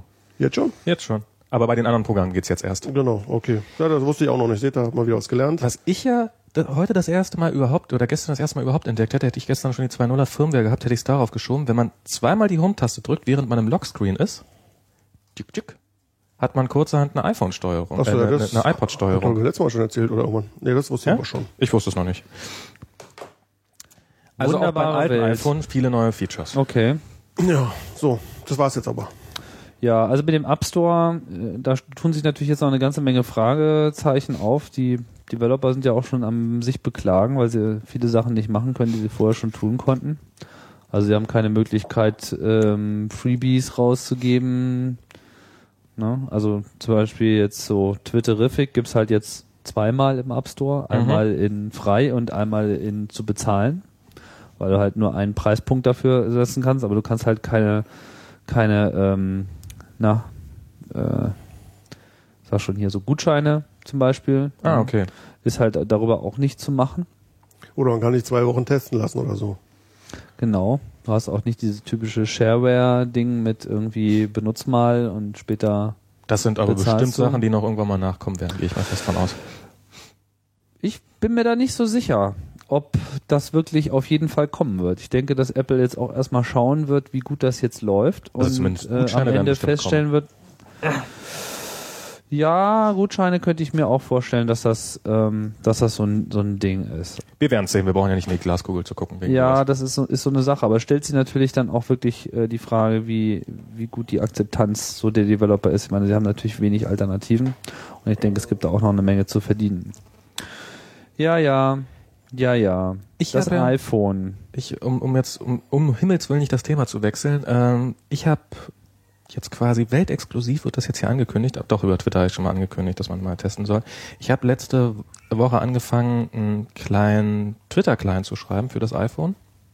Und zwar als Web-Applikation, also nicht, äh, weil ich ja kein Coco kann und so, mhm, also als Web-Applikation. Ich finde ihn aber, er ist ganz hübsch geworden. Ähm, könnt ihr gerne mal ausprobieren und mir Feedback schicken und zwar unter a.edwin.net. Edwin mit Doppel-E hinten. A.ed. A wie Alpha und Edwin soll das Programm heißen nach meiner Katze, die an Doofheit verstorben ist vor drei A Wochen. wie Alpha? Alpha-Version, Ach, weil die ist noch sehr, sehr frisch und Edwin, E E-D-W-I-N. E-D-W-E-E-N, weil mit I war natürlich schon alles weg. Klar. Edwin. Edwin quasi. Ah. Und- Ed was dann? Edwin, jetzt habe ich es ganz verloren. Hm? Nochmal von vorne bitte. A.edwin. Was kommt jetzt eine E-Mail-Adresse? Nee, eine E-Mail-Adresse? Wieso eine E-Mail-Adresse? Ich, das ist das, was ich gerade nicht mitbekommen habe. Eine URL hast du gerade Ich habe eine. URL angegeben. Wo, Okay, Die gibt man in so einen Webbrowser ein. A.edwin. .net. Ah, okay, alles klar. A.edwin.net. A. Habe ich oft genug gesagt? Ja. Aber jetzt musst du noch kurz erzählen, warum deine Katze gestorben ist. Äh, muss ich? Hast du gerade gesagt, die ist an Doofheit gestorben. Jetzt will ich es aber wissen. Na, die ist, die ist, also der ist, der ist mir, ich Du hast das auch schon ausführlich über Twitter. Ich wusste jetzt nicht, ob das so eine, so eine Kunstaktion ist, die du da machst. Nee, nee, oder? meine Katze ist wirklich tot. Ähm, Oh ich habe die wirklich im Garten begraben. Ähm, und also ich habe zwei, ich hatte zwei Katzen, jetzt ist nur noch eine. Was natürlich auch äh, äh, ein bisschen doof ist, dieses arme äh, einsame da jetzt rumhängen zu haben. Ähm, nee, ich habe den, ich habe den, also es fängt an mit meiner Doofheit, also es war kombinierte Doofheit für ähm, die, den Kater fatal, für mich ähm, traurig. Ähm, ich habe den irgendwann mal versehentlich ausgesperrt und ähm, der ist dann ähm, und der ist dann hat dann zwar immer im Garten gesessen und äh, oder in der Nähe des Gartens. Ich habe den gehört nachts und er hat ähm, rumgesessen, aber er ist nie, er hat sich nie getraut, äh, wieder auf die auf die Veranda zu kommen, dass ich ihn mal reinlassen konnte oder sowas, weil das ein extrem schissriges Tier ist. Und ähm, dann irgendwann habe ich ihn aus den Augen verloren und dann hat er offensichtlich im Keller gelebt. Und da ist er vermutlich an Rattengift verendet, ganz elendig. Oh, war ja. Das ist Zwei. Meter von meiner Wohnung, also direkt in der, ich wohne im Erdgeschoss, direkt im Keller unter meiner Küche. Ich, also ich habe geheult, mit anderen Worten. Und darum, um der Katze jetzt ein, dem Kater jetzt ein Denkmal zu setzen, heißt dieser Twitter-Client Edwin. Oh, Kriegt auch so eine Katze als Logo und so. Das Oh, da habe ich eine. Künstlerin schon. dramatisch. Katzen-Content bei Mobamax. Hey, wer hätte das Super. gedacht? Und, und der kann, der kann wirklich, also ein Feature, auf das bin ich exorbitant stolz, das ist, das kriegt man mit einer nativen App nicht hin. Das war nämlich, hatte ich, hatte ich vorher schon gesagt, es gibt Features, die kann man mit einer Web-App haben, die kann man mit einem nativen Programm nicht. Um, Na, na? Und zwar, man kann auf dem Springboard beliebig viele Icons anlegen. Und zwar, ihr könnt, ihr könnt auf den Namen einer Person klicken und äh, tippen und ähm, könnt dann nur deren Tweets anzeigen lassen oder nur eure Inbox, eure Direct Message Inbox und dann geht ihr über dieses kleine Plus-Icon und sagt zum Homescreen hinzufügen und dann habt ihr ein eigenes Icon nur für eure Direct Message Inbox oder nur für eure Favoriten oder nur für die Tweets von einer besonderen Person. Und als besonderes Gimmick, das zeige ich das jetzt geht mit einer Native-App nicht. Wieso nicht? da kannst du nur ein Icon pro Programm anlegen. Und als besonders kleines Feature, worauf ich ja sehr, sehr stolz bin, ist, wenn man von einer Person sich das Icon anlegt auf ein Dashboard, äh, auf ein Springboard, ich will immer das, äh, Dashboard sagen, dann nimmt er sogar dieses, ähm, dieses Icon der Person. Also wenn ich jetzt hier von, ich habe jetzt hier Tobetop erwischt, dann habe ich seinen kleinen Springfield-Charakter auf dem, im Springboard hängen als Icon. Nice. Und das ist einfach, das, das finde ich ist ein super Feature. Das, und das hat kein nativer Twitter-Client. Hammer.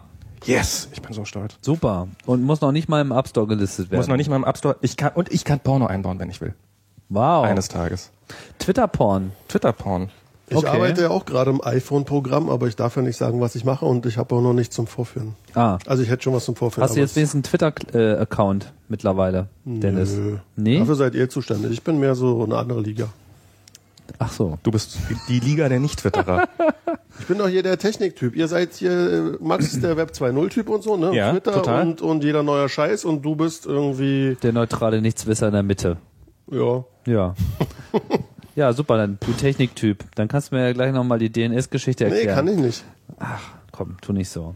Wie auch immer. Jetzt äh, bleiben wir noch mal ein bisschen beim iPhone, damit wir das Thema auch äh, abgehakt bekommen. Beziehungsweise ich habe eigentlich schon gar nichts mehr zum iPhone. Aber was natürlich jetzt dazugehört und was wohl eine der wackeligsten Launches war, die Apple jemals gestartet hat, ist Mobile Me, die Umstellung von .Mac. Ich hatte mir ja extra noch äh, einen .Mac-Account vor kurzem billig geshoppt, als der für 49 Euro im Angebot Ja. war.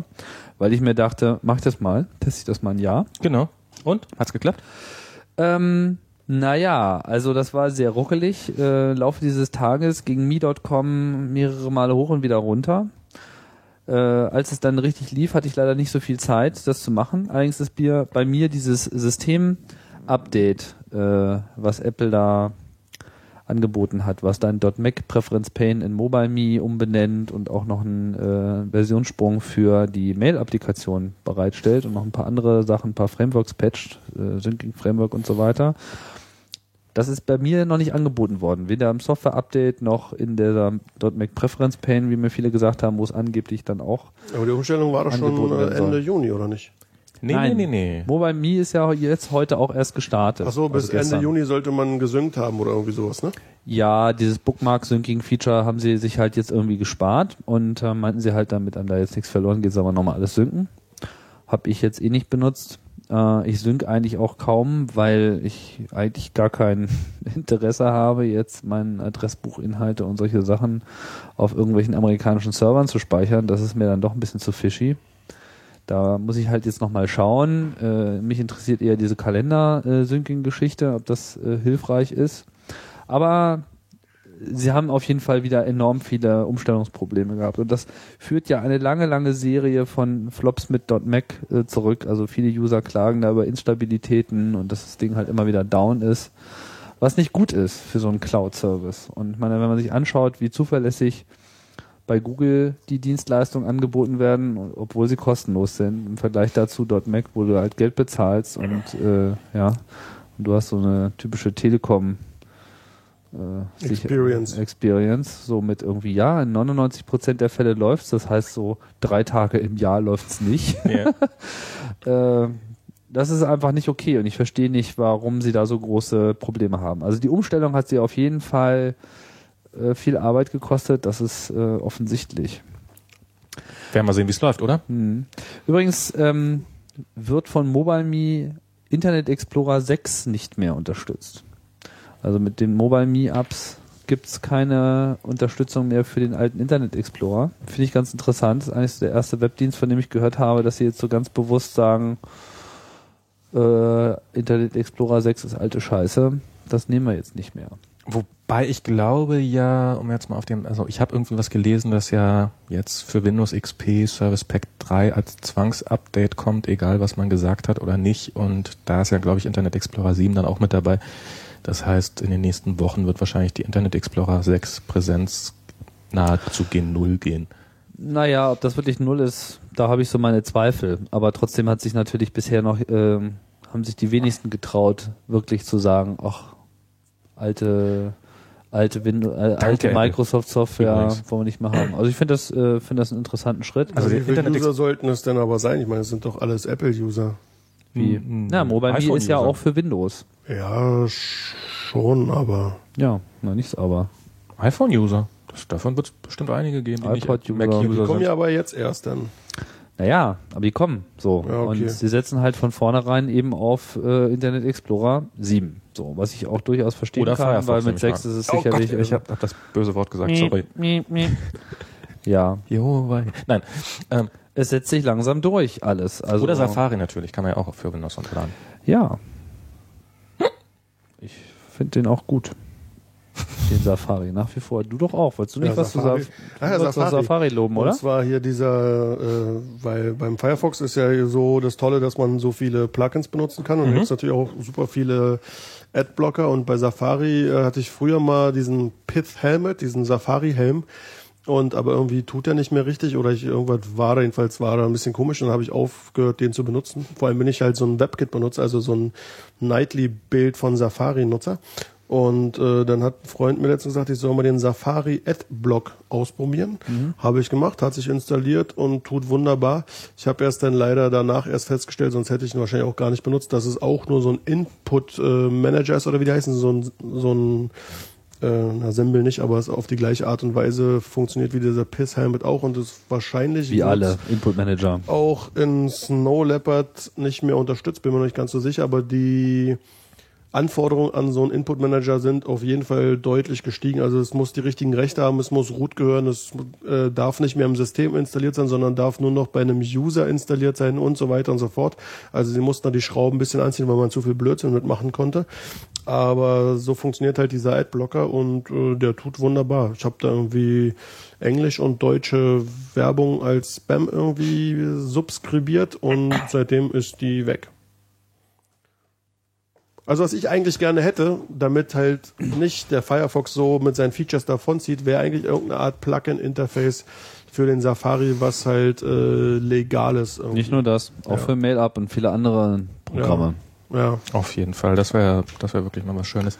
Ähm, ich habe jetzt aufgrund dieser Entwicklung mal wieder ein bisschen die Entwicklertools von Safari mir auch mal ein bisschen genauer angucken können, weil ähm, welche Entwicklertools?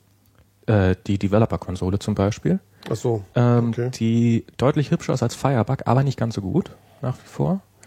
Ähm, also Firebug ist ein Plugin für äh, Firefox, mit dem man nach ähm, Fehlern in seinem HTML-Code, seinem JavaScript-Code und seinem CSS-Code suchen kann. Ähm, bei Safari, Safari ist es, es jetzt ja Built-in, ne? Bei Safari ist es Built-in, den muss man einschalten über, indem man Dieses Debug-Menü, oder? Genau, indem man das Debug-Menü einschaltet, dann hat man die, äh, das, den Inspektor. Funktioniert relativ ähnlich, hat nicht ganz so viele Features, ist aber deutlich hübscher. Und was mir aufgefallen ist, dass da sind sie sehr stolz drauf, das gesamte User-Interface, was sehr Mac-like aussieht, Ist ist, komplett in HTML und man kann wieder mit der rechten Maustaste draufklicken und Inspect anklicken und kann sich angucken, wie haben die denn in HTML dieses Element gebastelt. Ja. Das ist eine sehr lustige Sache.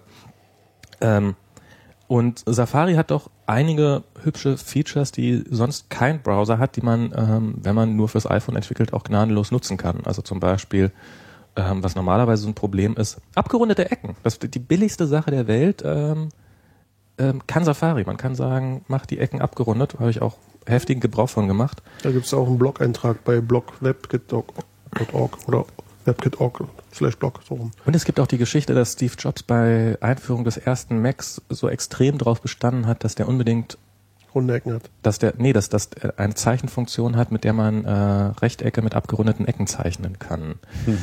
ähm, gibt's auf folklore.org die Geschichte. Mir fällt übrigens gerade auf, dass mein Leopard keine runden Ecken mehr hat, oben im Menü. Das hat So ist Leopard nicht, genau. Die haben die runden Ecken haben sie gekürzt. Wir müssen eine Sondersendung machen. Die sind, die sind, die sind, das ist mir auch aufgefallen. Mit macOS 9 waren die oben die Ecken abgerundet und unten. Ja, irgendwann später nur noch oben, Dann mit macOS 10 nur noch oben und was ich okay fand. was ich sehr, sehr hübsch fand auch. Und jetzt nur noch oben, äh, gar nicht mehr. Aber in 10.4 waren die noch da, die Runden. mit 10.4 waren die noch da, ja. War mal ein bisschen irritierend, weil sie haben es ja so gemacht, dass man sowohl Spotlight als auch das Apfelmenü, dass man bis in die Ecke fahren kann. Das heißt, man muss sich keine Sorgen machen, dass man richtig trifft, sondern man konnte wirklich bis in die Ecke fahren, da wo das Menüsymbol eigentlich schon gar nicht mehr ist. Aber dass trotzdem, wenn man klickt, dann äh, Spotlight oder das Apfelmenü kommt. Und da war natürlich, wenn da diese runde Ecke war, war natürlich schwarz an der Stelle und war es noch unlogischer da, dass dann trotzdem das Menü erscheint. Vielleicht haben sie es deswegen weggenommen. Also mir ist nicht so ganz klar, warum sie es weggenommen Ich glaube, haben. das ist so eine Designfrage. ich meine, ich lebe jetzt nicht schlechter seitdem. Nee, Das ist eine. Designfrage, Aber ich meine, wir haben, das war's ich meine, wir haben mit dem. Update sechs Pixel dazu bekommen. Das ist ähm, Sechs? Sechs, na, Das sind mehr Pixel. links sind es drei, würde ich mal behaupten gewesen. Nee, das sind Nee, das mehr. war als- schon ein paar das mehr. sind ein paar mehr. Aber das, das Menü ist ja nicht Mal kleiner dadurch. Nein, das war, war, war ich äh, tut mir leid, ich habe versucht, einen Witz zu machen. Okay. Ach so. Hm. Sorry. Ähm, Ja, aber auf jeden Fall. Äh, Wir sind ja hier, ist ja ein Podcast, ne? Ist ja, wir sind ja nicht zum Spaß hier. ach so, ach so. Ah, So ist ja nicht. ah. Da Aber guckst du mich so Wo du jetzt gerade ähm, sagst mit hier äh, und bei dem Web-Developer, wie heißt es noch gleich? Web, äh, Im Safari? Den, der, Inspektor. Wobei den Inspektor, den kann man auch so. Sei ja ne? alles HTML Inspect und User Element. Interface. Jetzt kommt der Knaller. Apple hat ein iPhone Config Web Utility released, jetzt zusammen mit, äh, wir haben tatsächlich zwei Utilities gemacht. Das eine ist so für den Enterprise-Bereich, um Was? ähm, für den Enterprise-Bereich, wo sozusagen du in der Firma, wenn du jetzt so deine ganze Handelsflotte mit iPhones ausgestattet Ah, hast, okay. dass du halt zentral alles äh, ähm, machen kannst. Und das äh, iPhone Configuration Web Utility 1.0, was es sowohl für den Mac als auch für Windows gibt. Äh, ich habe es noch nicht so richtig ausprobiert. Also das ist Das, damit kann man aber Configuration Files machen, mit dem du halt äh, so VPN-Settings, Wi-Fi-Settings, APN-Settings, Exchange-Account-Settings und diesen ganzen Kram machen kannst, um halt schnell über einen Webbrowser diese Settings zu verbreiten, dass sozusagen die Leute in der Firma sagen können, okay, hier ist mein Setup für die Firma, wo alles dann immer- drin ist. Das heißt, ich gehe dann in meinem iPhone auf eine Webseite und dann werden die Einstellungen runtergeladen oder wie? Nein. Ich habe das nicht Okay, ausprobiert, weil ich es nicht ausprobieren Aber kann. es ist halt, dass ein Admin für seine 100 Angestellten Genau. irgendwie die schon vorkonfigurieren kann, weil die Angestellten haben ja wie immer keine Ahnung, schon gar nicht, was VPNs angeht. Genau, mit Zertifikaten und diesem ganzen. Das, ja, eben. Ist doch gut. So, die Tatsache, dass es dieses Tool gibt, finde ich schon mal bemerkenswert. Was aber noch bemerkenswerter ist, worin dieses Tool programmiert ist. Es handelt sich bei diesem Programm, um was du runterlädst. Ja. Das ist eine normale Application, die irgendwie auf deinem Computer Aha. ist. Und wenn du sie startest, startet er einen Webserver. Ach. Es handelt sich um eine Ruby on Rails Anwendung, die mit Sprout Core Wow. arbeitet. Und damit machen sie ihre Cross-Plattform Tool Delivery. Weil es für Wir Windows erinnern und für uns, Mac gibt. letzte Wo- Sendung, unsere? Diskussion. Äh, apple.com slash support slash downloads. Ich schicke dir mal einen Link. Schick mir mal einen Link. Schick mir ein GIF. Schick mir ein GIF. Bist du überhaupt irgendwo online? Ich bin an diversen Stellen online. Ich Dann bin, mach dir das mal klar, dann kann ich ja in der Zwischenzeit erzählen, weil du hast ja, glaube ich, in der vorherigen. Warte, nee, warte mal, ich wollte das nochmal kurz äh, zu Ende führen. Also die, die Mono. starten tatsächlich auf dem, auf dem Mac den Mongrel Ruby Webserver und auf dem äh, Windows den alten WebBrick. Warum sie jetzt auf Windows noch den alten nehmen und auf dem, äh, auf dem Mac den neuen, weiß ich nicht. Aber ich finde es ja erstaunlich, dass diese Cross-Plattform-Problematik an der Stelle, dass sie das Tool halt sowohl auf Windows als auch auf Mac zum Laufen kriegen müssen, jetzt darüber lösen. das ist, ähm, Also also ich, macht irgendwie auf Port 3000 macht er seinen Webserver auf und dann connectet er da drauf. ist natürlich mal ein interessantes Experiment, muss man auf jeden Fall sagen. ja, Und zeigt, dass Apple das auch selber jetzt benutzt, dieses Brautcore. Ne? Ich meine, ja, haben wir darüber Ja. geredet, Sieht das dass denn, sie sieht das denn haben, ne? Mac OS 10 Looky aus oder? Kannst du einfach mal kurz runterladen und das jetzt mal starten. runter. Das, das finde ich, das finde sowas finde ich wirklich sauspannend. Kann jemand von euch Ruby und Rails ein bisschen? Nee. Bisschen. Also ein bisschen kann ich auch. Ja, jetzt aber. Ich werde gerade gebeten, die Hörer von Thorsten zu grüßen, mache ich in der, nicht letzten Sendung, sondern in der vorletzten Sendung, vielleicht sogar schon noch länger, hast du ja mal von diesem iVPN-Tool erzählt, was irgendwie die Funktionalität von macOS 10 Server, vom VPN-Tool, auf den normalen, aufs normale macOS 10 irgendwie bringt. Und ich habe damit ein bisschen rumgespielt und es hat sich mit meinem iPhone irgendwie verbunden, aber die Connections wollten alle nicht durch dieses VPN-Tool durchgehen, obwohl ich auf dem iPhone gesagt habe, dass es es für alle Connections benutzen soll. Der Trick ist, also wenn man es dann erstmal eingestellt hat, müsst ihr euch natürlich ein bisschen reinfummeln, dass man bei diesem Tool als äh, Netzmaske 0.0.0.0 angeben muss und dann wird auch alles wirklich durchgeleitet und es funktioniert wunderbar Wo muss man das angeben? in dem iVPN-Tool. Ah. Weil es ist ja so eine PPP-Verbindung Mhm. und äh, die das Tool sagt dem iPhone wahrscheinlich für welches Netz es zuständig ist und ich sage diesem iVPN-Tool, dass es halt für alles zuständig ist und dann wird's vom iPhone auch so benutzt. Warum dann beim iPhone der Button, dass alles irgendwie da drüber zu machen ist, nicht funktioniert, obwohl ich es angebe, ist mir ein bisschen unklar, aber ähm, wenn man es dann bei dem iVPN-Tool richtig einstellt, dann geht's auch. Ist auf jeden Fall schick. Ja. So, da waren wir schon wieder beim iPhone. So, jetzt aber, nächstes Thema. Nächstes Thema. Nächstes Thema. Nächstes Thema. Ja, iPhone haben wir jetzt irgendwie abgedingsbumst. Es gibt Gerüchte. Wir Wollen wir über Gerüchte reden? Ich dachte, wir wären, weil du so schön von Corporate angefangen hast und du wolltest ja nochmal auf ein Thema eingehen, Genau. von dem ich. Ähm, Du meinst äh, Axel, Axel, ein, ein Die Rudi Axel, Dutschke Firma. die Firma aus der Rudi-Dutschke Axel- Straße. Axel Springer, die fast beliebt, so unbeliebt ist wie Axel Schweiße. Jetzt wollte ich den schlechten Wortwitz machen. Du hast Nicht schon den, ihr wieder den besseren machen. gemacht. Also, Ach stimmt, ja, Witz. Ah, ja, ja, ja. Axel, ernst. der Axel Springer Verlag stellt um auf Macs. Nicht auf Mac OS X, aber auf Macs. Also auf die Hardware. Auf die Hardware. Ähm, und so weit wie es geht, wohl auch auf die Software. Soweit es geht. Aber da, wo es nicht geht, können sie halt auch noch Windows fahren. Wie sie das Solange dann bis der User machen? dann keinen Bock mehr hat und dann sofort switchen kann, ohne seinen Rechner wechseln zu müssen. Macht Keine. Ahnung. Auf jeden Fall haben sie das irgendwie mit so einem fishy YouTube-Video angekündigt, wo dann äh, so ein Oberhansel einen erzählt hat, warum sie jetzt umstellen. Und es war echt ganz interessant. Er hat da irgendwie vier oder fünf Gründe genannt. Und die ersten drei waren halt sowas wie, die sehen, Macs sehen hübscher aus und sind überhaupt total trendy. Und dann erst der vierte Punkt war, naja, und es kommt uns auch billiger. Das ist Ja. ja mal was ganz Neues fürs Business, dass der Aspekt, es ist billiger, auf Platz vier landet. Während es ist hübscher Vorher äh, ist. vorher ist und er also ganz offensichtlich vollkommen eingenommen war von ihrer Entscheidung. So, ah, es ist so toll, dass wir jetzt Macs haben. Sie werden sich sicherlich alle total freuen und es wird alles so großartig und Blümlein sprießen und so. Und sie kriegen iPhones. Und sie kriegen alle iPhones.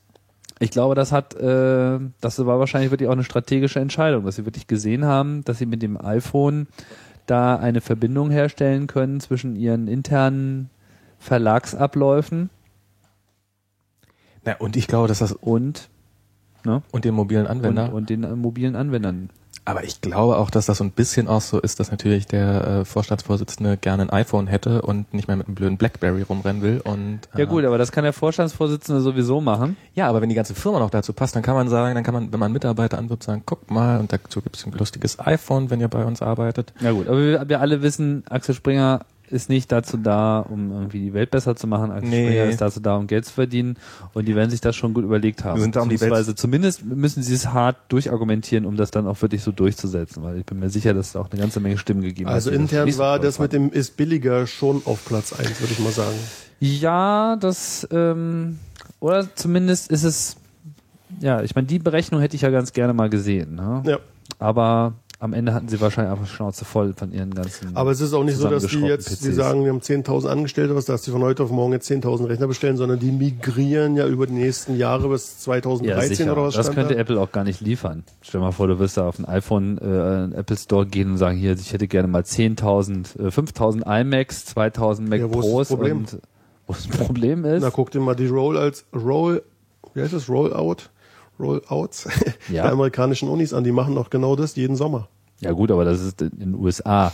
Ja, und? Ja, hier rechnen die nicht damit. Das bringt die total Na, wenn, wenn die sagen, wir wollen in drei Monaten 10.000 Rechner haben, dann kriegen sie die, glaube ich. Wir probieren das einfach mal aus, Dennis. Ich würde sagen, wir bestellen jetzt einfach mal 10.000 Wie war das Laptops hier und mit gucken, dieser, wann die kommen. mit dieser, mit dieser Ich Cluster-Geschichte? gehe schon mal auf www.apple.de. Virginia-Geschichte, mit diesem Cluster? Wie viele Ja. Rechner Gibst haben die mal da kurz bestellt? Kreditkarte? Ja, 1000, gut. oder? Ja, aber da sind die auch erstmal zu Apple hingegangen und gesagt, hier, wir haben da ein tolles Projekt und wollten uns nicht mal unterstützen. Und die gesagt, ah, tolle PR und so. Na klar, ich ich meine, das haben die auch bei Axel Springer gemacht. Ich habe auch keinen Zweifel, dass sie ihre, ihre Büchsen kriegen werden und überhaupt Und die zahlen auf jeden Fall auch verkauft nicht so Apple viel wie ganz wir. gut. 50% Marktzuwachs insgesamt und über 60% bei den Laptops. Das ist äh, ein Vielfaches von dem, was die anderen Firmen haben. Ja. Da freut sich doch der Fanboy. Ich bin ja ein Fanboy. Also, Wusstest du das? ja, also ich ahnte es zumindest. Du ahntest das schon? Ja, also Apple ist evil. Nein, das kannst du doch so nicht sagen. Dennis ist unser böser Anti-Fanboy. Echt? Ich dachte, du wärst das. Ich? Nein, wieso? Hallo, Ja. wer, wer von uns, wer von uns hier hat eigentlich kein iPhone? Genau. Aber du hast Firefox gut gefunden. Oh, also ich habe gewonnen. aber auf dem Mac. ich habe gewonnen. Aber du hast doch, du sagst doch immer, Apple ist evil. Ich meine, das ist ja jede Sendung zu behaupten. oder? Na, weil man mit dem Adressbuch äh, keine SMS macht. Apple ist evil, solange sie diese Services im Betriebssystem belassen. Das ist wirklich der leidigste und ekligste Dienst äh, überhaupt. Das ist so eine Frechheit und sowas Furchtbares und Schlimmes. Ja, ich meine, leidest du da nicht darunter? Ich, das fällt mir jeden Tag ins Gesicht. Nee, Die was? ich habe die sogenannte ignoriert. Services. Diese hier. Habe ich da nicht schon mal drüber geredet? Services, genau. Das, was im, im jeweiligen Applikationsnamenmenü äh, Das ist halt noch so ein Punkt vertreten ist. Next-Ding. Ja, das ist ein Next-Ding, das ist scheiße. Guck dir das da mal an, wie viele Shortcuts sich da installiert haben, mit denen, die du nie zugestimmt hast. Und die sind global. Das heißt, jedes Programm, was du installierst, Wird Du dragst es einfach nur auf ja. die Platte. Und in dem Moment hast du einen neuen Shortcut, der alles überlagert. So, und da halt die Shortcuts auch äh, in der jeweiligen Lokalisierung unterschiedlich sind. Also auf der deutschen Tastatur zum Beispiel. It's Mein- a mess, willst du damit Was? sagen. meine Lieblings, äh, mein Lieblings-Keyboard-Shortcut, den ich wirklich den ganzen Tag benutze, ist Apfel kleiner und Apfel Shift kleiner. Das ist für mich das Also Produktivitätstool. Apfel größer sozusagen. Also zwischen Fenstern hin und her schalten. Genau, zwischen Fenstern einer Applikation hin und her Darf schalten. ich da mal einen schönen Tipp geben? Nee, ich will das erst zu Ende erzählen. Gut, mach das. Du kennst aber diese diesen kenn- Shortcut. Ich kenne ne? diesen Shortcut, aber ich habe da noch. Egal. So, damit kann man schön durch, durchblättern. Und, Kann man und ich nicht. weiß einfach immer, ich arbeite mit einem Programm. nicht. Na, eigentlich geht das in Safari, aber du hast wahrscheinlich auch wieder irgend so ein Tool installiert, Was das überlädt, meinst du? was das einfach überlädt. Ne? Wie zum Beispiel Omni Outliner. Das ist zum Beispiel so ein, so ein, so ein Frechdachs. So, und dann drücke ich irgendwie das und also manchmal ist es so, dass es dann nicht mehr funktioniert, weil der Shortcut ist irgendwie reserviert, aber der Service ist gerade nicht aktiv, weil du ja gar nichts selektiert hast, aber der nimmt sich trotzdem den, den Shortcut und dann geht's einfach nicht mehr. Oder noch schlimmer, er überlädt es halt mit einer anderen Funktionalität. Ich blätter halt äh, rückwärts durch die Fenster und dann startet sich auf einmal Omni Outliner Pro, nimmt die aktuelle Selektion des Programms und tut mir das in irgendeine neue Outline rein. Was ich einfach nicht will. Früher gab es äh, das tolle Tool Service Scrubber, das gibt es immer noch. Und äh, immer das erste, was ich gemacht habe, wenn ich mal wieder neue Programme installiert habe, ist durchzugehen und einfach alles ausschalten. Aus, aus, aus, aus, aus und save.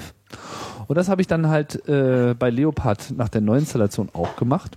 Und dann hatte ich ja so eine Weile Ärger. Vielleicht erinnerst du dich noch, dass bei mir die Programme nicht auf die Keychain zugreifen konnten. Safari und Mail und so weiter. Und das lag daran, dass ich mit dem Service Scrubber diese Services ausgeschaltet habe, was ich nämlich nicht so richtig begriffen hatte Da oder sind wir ich gleich beim nächsten nachgedacht Thema habe. schon. Die haben nämlich in das Bundle reingeschrieben, haben die Config geändert und dadurch war das Code-Signing gebrochen und dadurch, dass das Code-Signing gebrochen war, funktionierte der Zugriff auf die Keychain nicht mehr. Ich hatte damit mal ganz schlechte Erfahrungen. Ich weiß Ist das nicht krass? Du musst jetzt erstmal deinem, du musst jetzt einfach sowas sagen wie, das ist ja wirklich eklig. Das Tim. ist, ich, es ist, Tim, es ist unglaublich und es, es, es, ich kann noch einen Beitrag dazu beileisten, dass es nochmal ganz furchtbarer ist. Ja. Weil zum Bitte, Beispiel gibt schlag es nämlich, es, ich weiß nicht mehr welches Programm es war, ich glaube, ich habe es dann einfach gelöscht. Das hat nämlich im Systemmenü, genau in Dienst- und Dienstemenü etwas eingebaut, dass Services-Menü. im Services-Menü, Dienstes auf Deutsch, Achso, okay. ähm, das auf die Tastenkombination Apfel Alt reagierte. Nun ist dann Wie nur Apfel alt. Apfel, äh, Quatsch, Apfel, Apfel Add. Apfel Apfel Add Add. Zeichen. Das war die Tastenkombination dafür. Apfel Add? Apfel Add. Also Apfel alt L. Auf einer deutschen Tastatur. Ja. Ähm, das führte dazu, dass in Safari das Download-Fenster nicht mehr aufging, sondern stattdessen dieser Menübefehl ausgeführt wurde, von dem ich aber nicht wusste, erstens, was macht er? Weil ich gar keine Ahnung hatte, dass der überhaupt existierte. Und zum Zweiten, er funktionierte schlicht und ergreifend nie, weil man musste irgendwie einen bestimmten Text ausgewählt haben oder sowas, sondern es gab einfach immer nur ein Beep.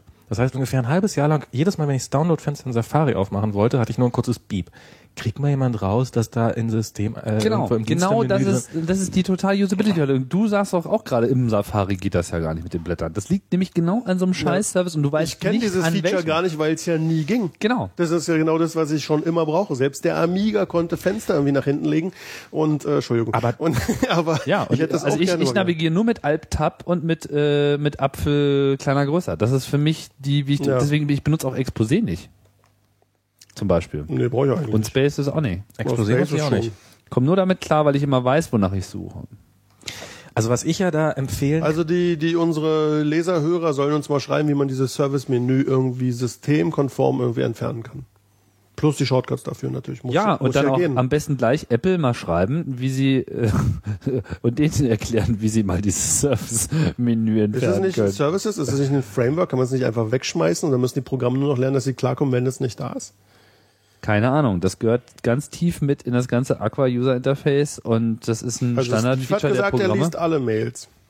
Aha, Steve at apple.com? Ja. Okay. auch die Kill mit Viagra Services. empfangen. Services müssen sterben. Services müssen sterben. Haben wir jetzt einen Titel schon wieder diese Sendung? Also das da, da also ich glaube, aber nur wenn du es mit drei Ausrufezeichen und mindestens vier Einsen schreibst. Oder Bitte. runde 1.11? Ecken. Gucken wir mal. Aber die runde Eckengeschichte, genau, die wollte ich eigentlich, die kann man noch schön mal erzählen. Aber, um jetzt Runde hatten wir Ecken. doch schon. Runde Ecken ist schön. dass, dass, dass Steve Jobs tatsächlich, ähm, egal, jetzt- erzählt erzähl ich- ich erzählt, die ganze, dass, dass, dass er rumgegangen, dass die Entwickler wollten das nicht machen, die hatten keinen Bock darauf, auf diese abgerundeten Ecken. Und daraufhin ist er losgezogen, Steve Jobs, und hat am nächsten Tag einen Vortrag gehalten, dass er draußen in der Welt geguckt hat und was da draußen alles runde Ecken hat. Und dafür, darum braucht auch der Mac Was denn? in seinen Quick-Draw-Routinen, ich weiß es nicht mehr genau, äh, runde Ecken. Und daraufhin musste er sich an einen armen Entwickler hinsetzen und muss diese runden Ecken implementieren. Was hat denn runde Ecken in der Welt? Na zum Beispiel, guck mal hier zum Beispiel Reden wir jetzt von der Natur? Pro hat hier das ist ja auch so von abgerundete Steve. Ecken. Das ist ja auch von Steve. Und ähm, stimmt das. Aber guck mal, das ist, viele Apple-Produkte, das iPhone auch von hat abgerundete Ecken, das ist auch Jedes von Steve. Telefon der hat liebt, abgerundete der liebt Ecken. runde Ecken und ich würde behaupten, in WebKit diese Funktion für die abgerundeten Ecken gibt es auch, weil Steve Jobs gesagt hat, hey, im Web gibt es so wenig rund- abgerundete Ecken und daraufhin wurden abgerundete Ecken eingebaut. Aber was hat denn in der normalen Welt abgerundete Ecken? Mein Apfel. Ja, zum Beispiel, guck mal, die Festplatte, die da rumliegt, ist nicht von Apple. Ist nicht, also ich meine, hier in diesem Raum jetzt was mit, also was, was normale Hier Welt. nix, ist doch nix von meine Apple. Post- Hier in diesem, in, in, in diesem Raum ist nichts normale Welt. Ähm, Naja, guck mal, deine, aber deine Backup-Festplatte da hat zum Beispiel abgerundete Ecken. Ich finde das ein bisschen weit hergeholt. Ich auch. Also ich glaube nicht, dass er mit Backup-Platten argumentiert hat und auch nicht Ich, mit ich, Postkisten. ich suche den Artikel mal raus, vielleicht steht da ja noch was drin. Ist egal. Aber- ja. Noch ganz kurz zum Thema Application Switcher, weil wir, wir wollten ja auch mal so tolle Programme ansprechen. Es gibt ein Programm, das heißt Witch.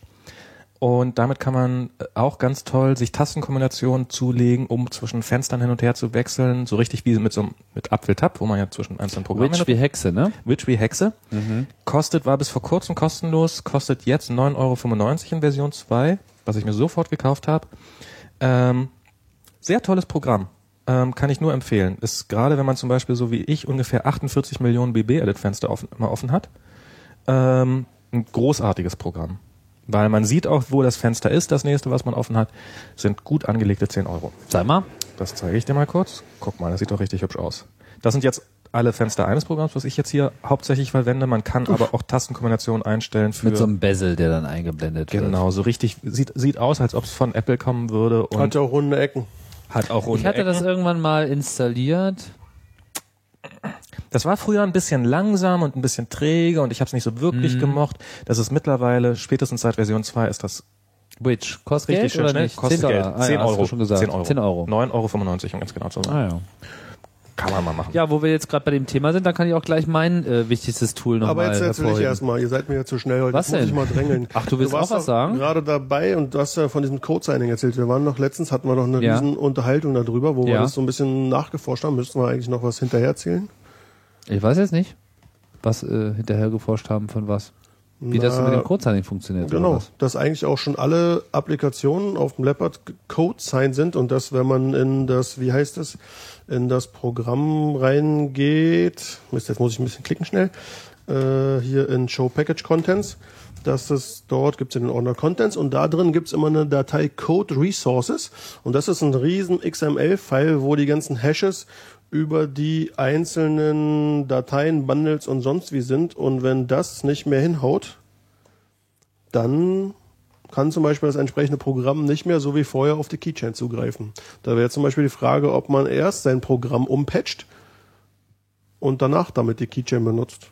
Also greift es dann mit, mit, mit einer anderen ID auf die Keychain zu oder Nee, man müsste es neu Ich sein. habe das nicht so ganz verstanden, muss ich jetzt ehrlich was ich gesagt. gerade gesagt habe? ja, oder? was du gerade gesagt hast. Na, du hast Programm, hat einen bestimmten Hash und das trägt was in die Keychain ein. Danach änderst du das Programm, das kriegt einen anderen Hash dadurch und kommt deswegen an den alten Keychain-Eintrag nicht mehr ran. Wenn du das Programm erst patcht und gleich mit diesem neuen Hash sozusagen anfängst, ob man dann mit der Keychain keine Probleme mehr hätte. Aber zu welchem Zeit, also gesigned wird das Programm doch vom, ähm, vom Programmierer. Ja, eigentlich schon. Das heißt, in dem Moment, wo es kommt, ist es ja sozusagen schon gesigned. ja- Und wenn ich dann nachträglich die Konfiguration ändere, dann ist es halt Na, wahrscheinlich kannst du dir einen eigenen Schlüssel besorgen und es wieder neu signen. Indem du zum Beispiel einen Schlüssel, der da ist, wegschmeißt. Der Ja, das irgendwo das meinte ich gar nicht mal. Aber du kannst ja auch mit nicht signierten Programmen irgendwie auf die Keychain zugreifen. Das ist doch nur so, dass die Keychain sich beschwert, wenn sich das Programm geändert hat, Genau. dass es dann das Programm nicht mehr anlässt. Wenn du aber den Patch vorher machst, bevor du auf die Keychain zum ersten Mal zugreifst, dann merkt die Keychain ja gar nicht, dass du es geändert hast. Also steht aber immer noch im Bundle drin, dass dieses Programm eigentlich mal gesigned war und jetzt nicht mehr nicht mehr ist. passt. Und diese Information müsste man wahrscheinlich löschen. Aber benutzen kann man es ja trotzdem. Deswegen ist so ein bisschen, da müsste man mal noch ein bisschen weiter forschen. Viel ja, man Forschen kann es immer noch äh, benutzen, das stimmt. Ist nicht so, dass er Alarm schlägt und sagt, dieses Programm wurde verändert. Und kann man gar neue Keychain-Einträge damit machen? Das ist mir nicht gelungen. Ah, also man kann keine neuen mehr machen. Na, dann geht's natürlich Man nicht. kann auch auf die alten nicht zugreifen. Aber man kann vielleicht dieses Signing komplett rauslöschen, dass das jemals gesigned war. Das müsste ja gehen. Also Ja, du kannst ja diese Code Resources Datei einfach löschen. mal spaßeshalber und gucken, was dann passiert. Aber auf jeden Fall das Service-Menü muss sterben. Ich finde, das ist definitiv ein schöner Titel für die Sendung. Ähm, und Und? Oder runde Ecken. Nicht, wie der Satz zu Ende. Runde Ecken ist Aber ähm, nochmal ein kleiner Tipp, wer äh, wen, Geschichte wen raus. interessiert, welche Programme auf seinem Rechner gesigned sind. Da äh, kann man das Programm CodeSign aufrufen. Das ist standardmäßig dabei. CodeSign minus Also und Terminal dann ist das Programm. genau im Terminal. Also Command Line. Command Line, genau. Ihr müsst euch äh, auf das äh, In die Untiefen die des, Untiefen des äh, Unix vorstoßen. genau. Also Codesign, äh, Leerzeichen minus D, minus, äh, Leerzeichen und dann der Pfad des äh, Application Bundles.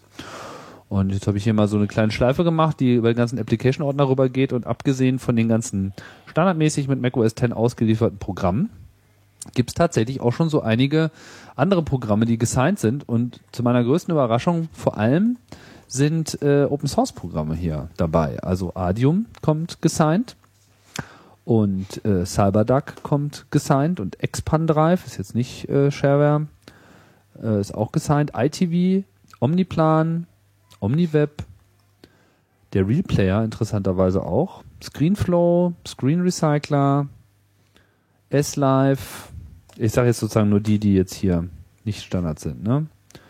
Turbo 264 ist der Treiber für diesen komischen äh, Encoding-Beschleuniger, benutze ich eigentlich gar nicht. Diesen Zattoo, US, USB H264 Beschleuniger. genau. Mhm. Ja, da habe ich hier so einen rumgammeln. Die ab, liegt jetzt hier noch auf dem Rechner. Ich benutze das hier nicht wirklich. Und Zattoo, hier dieses äh, Internet-Fernseh-Dingsbums, ist auch gesagt, also es gibt so diverse Tools, die das schon benutzen. Na, es- aber viele benutzen es vor allem auch nicht. Na, Zattoo wahrscheinlich ähm, muss man nicht gesigned sein, damit man durch die durch, durch automatisiert aus der Firewall mit der Firewall nach außen geöffnet werden darf mittlerweile. Also und Zattoo ist ja so Peer-to-Peer basiert, wenn ich nicht alles täusche. Das heißt, die werden sich ja Löcher ohne Ende durch die Firewall bohren müssen. Ah, gut, dass du das erwähnst mit der Firewall. Ist es nicht sogar so, dass wenn man ein Programm für die Firewall freischaltet, dass es dann on demand äh, gesigned wird, wenn es noch nicht gesigned ist?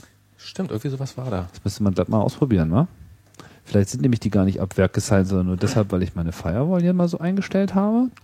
Nee, Skype ist definitiv gesigned und Adion ist definitiv auch schon ab Hersteller gesigned. Aber sind natürlich beides auch Programme, die dazu geneigt sind, auch mal Da ist durch auf die jeden Firewall Fall noch äh, Wissensnachholbedarf. Forschungspotenzial. Äh, nee, Ja. ich hätte das auch gerade gar nicht so eingestellt. Also es ist ähm, Also Auf jeden Signierung Fall an sich ist erstmal nicht geht, äh, ne? schlecht, wobei es natürlich auch, nicht jetzt, ich will nicht gar nicht zum iPhone zurück, aber ähm, ja, da gibt's natürlich viel Diskussion darüber, ne? Weil, ja, das nun so aber eine an sich Sache finde ich das jetzt nicht. erstmal nicht verkehrt, wenn ich äh, sicher sein kann, dass das Programm, so wie ich es bekommen habe, auch noch ist. Ja, es ist ein totales Security-Feature. Also es bietet durchaus die Ja. Möglichkeit, eine, eine, eine sichere Plattform zu machen. Wenn du deinen Rechner äh, zu einem Zeitpunkt ähm, X mal so durchsignen kannst, also auch, dass man sozusagen sagen kann, hier diese Applikationen werden jetzt so as ist, hier jetzt äh, lokal gesigned. Und wenn irgendwas sich verändert, dann darf es nicht mehr gestartet werden.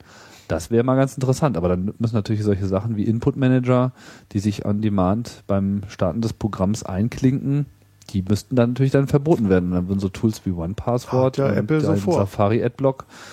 Ja, das ist wahrscheinlich auch eine gute Idee.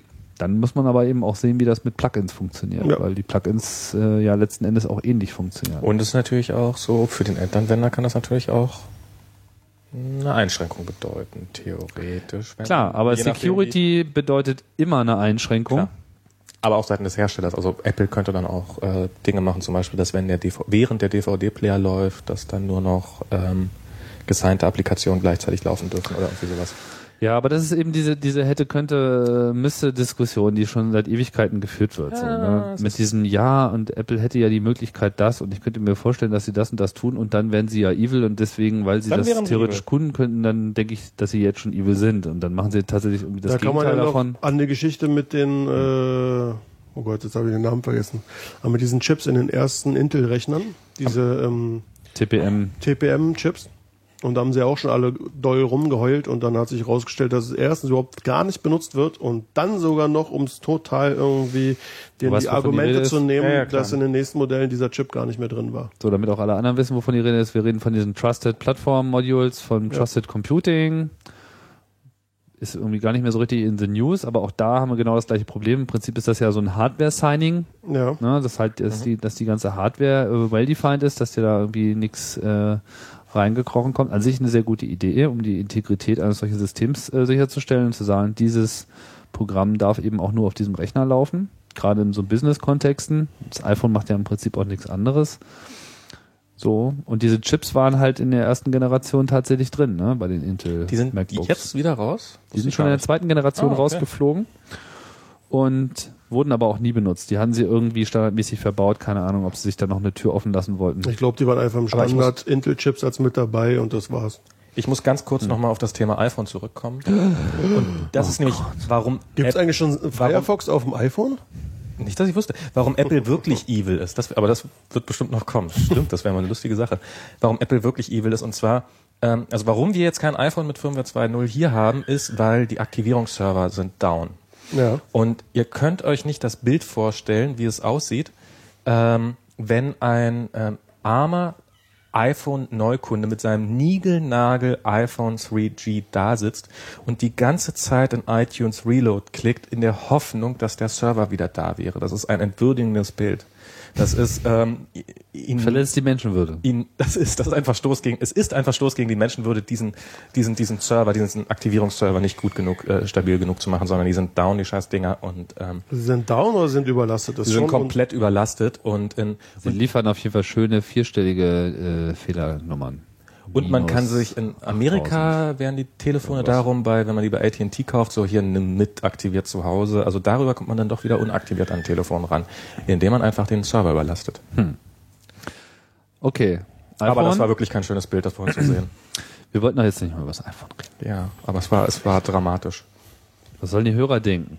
So, wollen wir mal in die Gerüchteküche einsteigen? Ach nee, ich wollte jetzt noch, wo du gerade so schön deine deinen Lieblings-Switcher benannt hast, will ich das auch nochmal tun. Und zwar Das Tool, ohne das ich sowieso nicht arbeiten kann. Also ich stoße so, sozusagen sofort gegen die Scheibe, wenn auf einem Computer nicht Launchbar installiert ist. Das ist eigentlich das Erste, was ich immer tue. Das Tool kostet, letzter Stand, 25 Dollar, glaube ich. Kommt aber aus Österreich, interessanterweise. mhm. Und ja, ist ähm, so ein Launcher, mit dem man halt Programme starten kann über Tastaturabkürzung. Ich drücke hier, ich habe mir das auf Control Space konfiguriert, dann kommt oben so ein kleines, äh, so eine kleine, ja, Fenster kann man gar nicht sagen, so eine Zeile unter dem Menü rausgefahren. Und dann brauche ich nur ein oder zwei oder drei oder wie viele Tasten auch immer ich meine Tasten drücke, ich äh, möchte. Aber das Programm ist jetzt auch dann- schon mehrere Jahre, oder? Ja, das gibt schon ewig das gibt schon äh, wirklich lange, aber es ist einfach Das gab es noch vor Spotlight, richtig? Das gab es schon vor macOS. Das ist, das ist noch von Nextstep übrig geblieben. Was? Nein, Launchbar nicht. Doch. Doch, ich glaube auch. 100%. Was? Ich, ich habe mal eine Geschichte von dem Programm gelesen. Also es hat angefangen irgendwann Anfang der 90er, Mitte der 90er als Shell-Skript auf einer Next-Maschine. Oder war es dieses Und- Quicksilver oder wie es Nee, heißt? nee, das? Launchbar, Launchbar. Also Ja, damals unter, mal, ich guck mal nach. unter der Abkürzung LB und dann haben sie irgendwann mal ein richtiges Programm draus gemacht und dann sind sie auf den Mac portiert. Also die, die sind schon, die sind älter als das Betriebssystem. Verstehe. Okay. Naja, das würde so einiges erklären. Und Quicksilver ist in dem Zusammenhang, weil natürlich jetzt in den Kommentaren würde jetzt wieder kommen, äh, äh, äh, Quicksilver ist ja viel besser. Das habe ich übrigens Tim auch mal gesagt und kostet nichts vor allen Dingen. Ähm, aber ich habe mich eines Besseren belehren lassen. Also Launchbar hat doch wirklich einige Features, die drin sind, die's, ähm, die, die, die dieses Geld gut angelegt sein lassen. Also Launchbar gab es schon für Next und OpenStep, sehe ich hier gerade. Also Ja, ja. ist wirklich äh, älter als wir. ja, Launchbar ist super. Also ich habe ich es auch mit Quicksilver probiert. Mir hat äh, war Quicksilver einfach ein bisschen zu flashy. Das ist das erste und vor allem mir fehlten einfach so zwei, drei Features, die ich bei Launchbar die ganze Zeit benutze. Habe ich da nie hinbekommen. Das heißt Also jetzt nicht, dass es da nicht geht, aber allein, dass ich es nicht von äh, von mir heraus äh, hinbekommen habe, das äh, hat mich schon gebremst. Auf der anderen Seite, Launchbar hat alles das getan, was ich wollte. Eine Sache, die ich zum Beispiel am, also ich benutze beileibe nicht alles, was dieses Programm bietet. Es hat also eine riesige Möglichkeit zuzugreifen auf die iTunes Library, auf äh, alle Bookmarks von allen Browsern auf äh, Favorites und, und Bookmarks von hier so CyberDuck und solchen Sachen. Du kannst die ganze äh, Programmierer-Doku schnell äh, durchblättern. Aber was ich im Wesentlichen benutze, was für mich allein schon ausreicht, ist erstens Schnellzugriff auf das Adressbuch, der hervorragend funktioniert, insbesondere mit diesem speziellen Feature des Subselects. Man kann einfach für bestimmte Kategorien, die man eben schnell erreichen möchte, sagen, hier möchte ich gerne einen Subselect machen. Das bedeutet, ich drücke Control Space, dann drücke ich A. A merkt er sich das erste Mal, wenn man das sozusagen auswählt, ist Adressbuch. Dann drücke ich nochmal Space. Dann kriege ich ein Eingabefeld in diesem Dings, was da unten Ah, rausgedingst ist. Ähm, nee, stimmt gar nicht. Kein Eingabefeld, sondern dann gebe ich sozusagen neue Kürzel ein Mhm. und die werden dann aber nur innerhalb des Adressbuchs angewendet.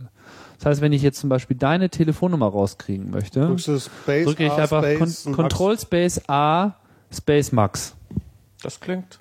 Das, Und dann das habe ich dich schon, dann kann ich irgendwie mit Cursor rechts auch noch reingehen, direkt E-Mail-Adresse, alles andere auswählen, groß anzeigen Das lassen. sind alles Sachen, die mit kopieren Quicksilver, können. mit Quicksilver auch irgendwie gehen, aber die, die ich doch bei Launchbar, und ich habe mich, wie gesagt, eines Besseren belehren lassen, die ich bei Launchbar wesentlich intuitiver finde. Also Quicksilver hatte vor allem einen anderen Ansatz leicht. Also sie haben zwar äh, letzten Endes ähnliches getan, aber sie waren halt gleich sehr offen und wollten so ein Framework für alles Mhm. Mögliche anbieten. Das ganz gut funktioniert hat. Irgendwann haben sie dann gesagt, wir machen jetzt Open Source, aber im Prinzip haben sie auch gesagt, ich wir glaube, das stellen das die Entwicklung ein. oder?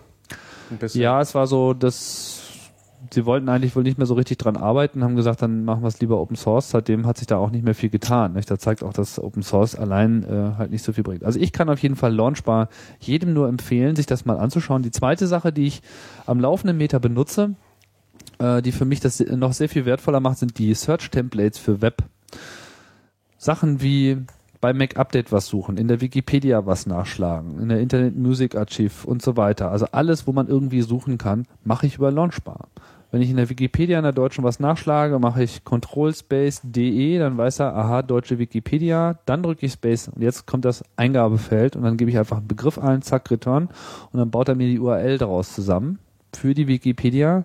Ich kann halt an der Stelle auch sagen, ob äh, er das Latin 1 oder äh, mit UTF-8 encoden soll und so weiter, so dass es einfach genau passt. Und dann, bumm, kriege ich ein neues Fenster in Safari und oder was halt auch immer der Default-Browser gerade äh, ist. Auch ich ändere das ja am laufenden Meter. Und dann habe ich dann habe ich die Seite vor mir. Das heißt, ich muss vor allem überhaupt nicht darauf achten, was mein Kontext gerade ist. Ich muss nicht in irgendein Programm wechseln oder sonst irgendwas, sondern ich will was nachschlagen, zack, bam, bam, bam, bam, zack. Und schon bin ich da. Mir ist aufgefallen, dass, ähm, dass ich Launchbar nur dann nicht benutze, um zum Beispiel ein Programm zu starten, wenn ich gerade ein Programm frisch installiert habe und Launchbar noch nicht die Zeit hatte, das festzustellen, dass da ein neues Programm da ist und initiieren muss. Und Das geht aber mittlerweile auch wirklich rasant. ja, aber es ist ja, es, man schiebt es ja gerne rüber und möchte es sofort starten. Das, Das geht dann auch fast schon sofort. Ähm, bei mir leider nicht immer, Bei aber Leopard kriegt er das mit. und er kriegt er kriegt's sehr sehr schnell mit, aber nicht ganz schnell genug. Und das Dann ist machst du der einmal einzige Apfel 0 und dann hat er das. Apfel null. Dann scannt er alle äh, Verzeichnisse, die er sich anschauen soll, schnell durch und dann Ah, okay. hat er das in 0, nix äh, indiziert. Aber er kriegt Ah. doch ein FS-Event dafür eigentlich. Ich bin mir nicht ganz sicher, ob sie das machen, also ob sie das nutzen. Ich könnte, ich weiß es nicht genau. Ich könnte es mir Also vorstellen, dass ich es machen. bei der Vorstellung von 10.4 von so einem Ars Technica Artikel vorsch- äh, wo äh, äh, Tiger auf, also 10.4 auf einem Ars Technica Artikel vorgestellt haben, dass da so ein Video war, wo in einem Fenster war ein Terminal und im anderen Fenster war ein Finder mit zwei Programmen drin und da hat er im Terminal eingetippt, dass er die beiden Files löschen will und da hat er Return getippt und in dem Augenblick sind sofort die Files im Finder verschwunden und das ist auch mit FS-Events und so solltest du Launchbar eigentlich auch machen. Also das So sollten sie es vielleicht machen, aber ich weiß nicht, ob sie es tun. So, also Ja. sie können das so machen, ich weiß bloß nicht, ob sie es machen. Ich habe es jetzt ehrlich gesagt nicht überprüft. Es war für mich eigentlich immer schnell genug und wenn es halt in dem Moment, wo ich es jetzt gerade installiert habe und gleich was starten will, nicht da war, mache ich einfach Apple 0 und dann ist das ja auch durch. Also nach, das macht man genau Ich bin einmal. faul, ich benutze Spotlight und für den Rest benutze ich Google. Spotlight wäre mir einfach zu langsam. Launchbar ist wirklich für die Leute, die auch wirklich keine Geduld haben. Und Launchbar lernt dazu. Das macht Quicksilver, behauptet es zu tun oder dachte Genau, und das ist nämlich der, der Hauptgrund, warum ich Quicksilver nicht benutzt habe, weil dieses Lernen einfach nicht so gut funktioniert wie bei Launchbar. Launchbar merkt sich zum Beispiel auch, ähm, wenn du wirklich so drei oder viermal ein Kürzel, was du schon die ganze Zeit für ein anderes Programm nutzt, für ein neues Programm verwendest, dann steigt das dann in die Top 1 auf. Ich glaube, nach dem dritten Mal Das ist geht das sozusagen Schnell. Man kann ihm Erste. schnell Tippfehler angewöhnen, ähm, was, was, was, was mir gerne mal passiert, dass ich mich vertippe, während ich so einen Namen eingebe und ähm, lernt Launchbar auch sehr schnell dazu. Das ist wirklich, das ist eine tolle Sache. Gut, jetzt haben wir es aber auch genug gelobt, das Genau. Programm, finde ich. Ne? Dann- aber Launchbar ist auf jeden Fall äh, eine tolle Sache. Wie viel haben wir bisher? Wie viel Zeit eigentlich? Äh, verbraucht Verbraucht. bei unserem tollen Podcast hier. Anderthalb Stunden haben wir. Anderthalb Stunden. Ja, wir haben noch nicht mal über die neuen MacBook Pros geredet. Von denen Es aber gibt noch keine nicht. neuen MacBook Pros. Stimmt, es gibt keine neuen MacBook Pros, sondern es gibt Bilder von der Unterseite. Und da seht ihr mal, mit wie wenig wir mittlerweile schon zufrieden sind in Sachen neuer Mac-Themen. Von der fand- Unterseite des Aluminiumgehäuses der möglicherweise neuen MacBook Pros, falls sie nicht gefälscht sind. Also man hat genau nichts erkannt und nichts gesehen und ich glaube, es Aber- ist auch. Du meinst, es ist nicht wahr? Nee. Also es klang plausibel, Aber- dass man die gesamte Bodenplatte annehmen kann und dann Ja, an den man Rahmen kann dann die Festplatte leicht wechseln. Erinnert ihr euch noch? Was das war für mich der Hauptgrund, äh, mir ein MacBook zu kaufen. Wo und sieht man denn, MacBook dass man dann die Bodenplatte schnell wechseln kann? Weil man hat, man hat diese komplette Platte und da ist so ein kleiner Schieberegler quasi und wenn man den öffnet, So so ist die. Vermutung, so ein Latch, dann kommt die gesamte Bodenplatte an und ich gehe nicht aus, dass man dann sofort an den Innen rein ist, aber ich nehme mal an, dass man Die dann ganze Bodenplatte? Ich dachte, der hintere Teil, so ein hinterer Streifen, so ein Fünftel oder so. also auf jeden Fall sowas, dass man wahrscheinlich nicht mehr sowas wie so ein Akku hinten rausragen sieht aus dem Gerät. Ah, deswegen war das so gerade abgeschnitten. Ich Genau. dachte mal, das Bild war irgendwie Akku und so. Platte soll da angeblich drin sein. Und da wird, also Verstehe, das war, verstehe. aber auf jeden Fall wahrscheinlich die Verso den RAM bestimmt auch noch.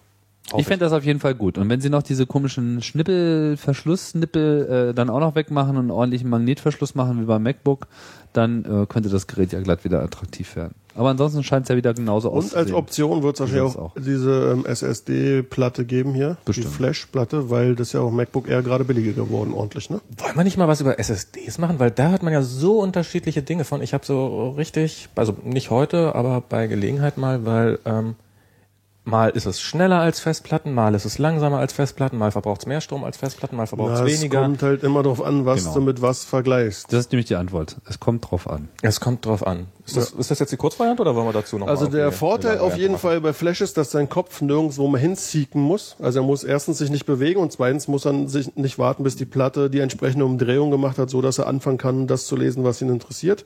Und deswegen ist SSD halt latenzmäßig schneller, was gut ist für Random-Zugriffe, was ja große Datenbanken haben, die die ganze Zeit nur andauernd irgendwo was lesen müssen.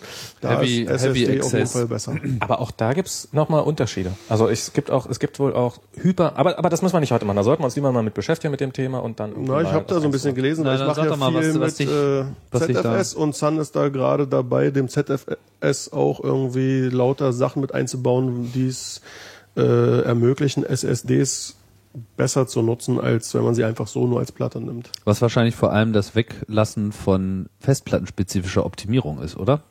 Na, sie meinen, dass halt, äh, klar kannst du die Latenz irgendwie runterkriegen, indem du dir halt so eine kleinen Festplatten kaufst, die mit 15.000 Umdrehungen laufen, aber die kosten dann auch irgendwie gleich das Fünffache von so einer normalen Platte, oder? Also die sind richtig, richtig teuer, verbrauchen viel Strom und so weiter und so fort.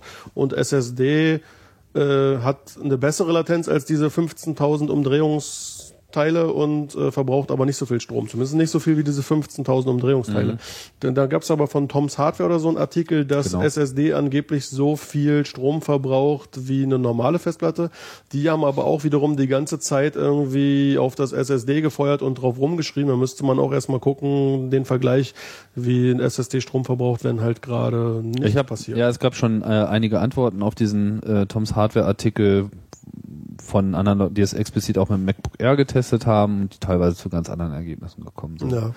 Also da Das ist das alles- letzte Wort noch nicht gesprochen. Alles noch nicht so, so easy. Über kurz oder lang verspricht SSD meiner Meinung nach. Also ich meine, erstmal, du hast halt nicht mehr dieses, es gibt halt keine Festplatten, also es gibt keine Head-Crashs mehr. Das ist Keine bewegenden Teile halt, Ja. genau. Kannst du halt genauso, ich schmeiß jetzt mein iPhone, wenn ich nach Hause komme, immer so aufs Bett, damit ich es später irgendwie da hab. Und äh, das kannst du mit dem iPod, mit irgendwie der gerade, wo die Festplatte läuft, den hätte ich nicht so mal auf mein Bett geschmissen. Also Ja, das ist das Und mein Bett ist schon weich. Das ist mir bei meinem iPod Touch, äh, Quatsch, iPod Nano damals auch aufgefallen, dass man mit dem, mit diesem Kaugummi-Regel wesentlich brutaler umgehen konnte als mit diesen Festplatten. Ich meine, wie viel, wie, also es gibt eigentlich keinen, den ich nicht kenne. Nee, wie rum? Ist egal. Jedenfalls alle Leute mit einem iPod sagen, äh, ist kaputt gegangen, dann fragst du, was war's? Ja, die Festplatte, Festplatte. zickt, ist irgendwie kaputt. Ist immer die Festplatte. Kann ich auch nochmal. Ja, bei mir auch. Da, plus eins. Ja, das ist auch the truth about hard disks. Ja, also they fail. Und ich meine nicht, nicht, dass SSD nicht auch äh, kaputt gehen kann. Das ist halt äh, auch nur Sand. Aber da, also weil die haben ja eine eingeschränkte Schreibrate, also es gibt ja irgendwie 100.000 Mal darfst du irgendwie so draufschreiben und dann äh, denken immer viele, naja, nach so einem Jahr ist dein SSD irgendwie kaputt. Aber es ist gar nicht so schlimm, weil erstens sind da so Real-Leveling-Algorithmen drauf, die dafür sorgen, dass immer das, was du draufschreibst, immer wieder an eine neue Stelle kommt. Also es rotiert die ganze Zeit im Kreis, so dass wirklich der gesamte Platz ausgenutzt wird. Und dann, wenn man dauerhaft draufschreiben würde, diese 100.000 Mal oder eigentlich ist es sogar eine Million Mal, es ist gar nicht 100.000, weiß ich jetzt nicht so genau, dann äh, geht's schon. Also du könntest äh, hintereinander wegschreiben, das Ding würde zwei, drei Jahre halten und man schreibt nicht hintereinander weg auf ja, seine, das stimmt. seine Platte. Ja, ich denke auch SSD Jetzt habe ich schon wieder das gleiche T-Shirt an. Hättest du es nicht sagen können, dann hätte ich jetzt ein anderes angezogen. Ich mache hier gerade so ein bisschen Fotos. Ich hab's noch geahnt beim Anziehen. Da dachte ich mir, naja, heute machen wir ja sicher keine Bilder. Der Max macht gerade Bilder. Der hat nicht mal gefragt. Mano. Ja, Frage vor der Veröffentlichung. ja, ich muss ich mal angucken, was an. jetzt wieder für kompromittierende Hintergrundbilder äh, hier eingefangen hast. Vor allem, Mensch, das ist doch hier Audio, wir machen auch keinen Videopodcast. Naja, egal. Aber wir sind sowieso nicht sicher. Schöne Also Überleitung. SSD ist auf jeden Fall aber die Zukunft. Da sollen, ich will jetzt ja nicht für Sun so viel Werbung machen, aber da gibt's auch so ein paar schicke Artikel von denen.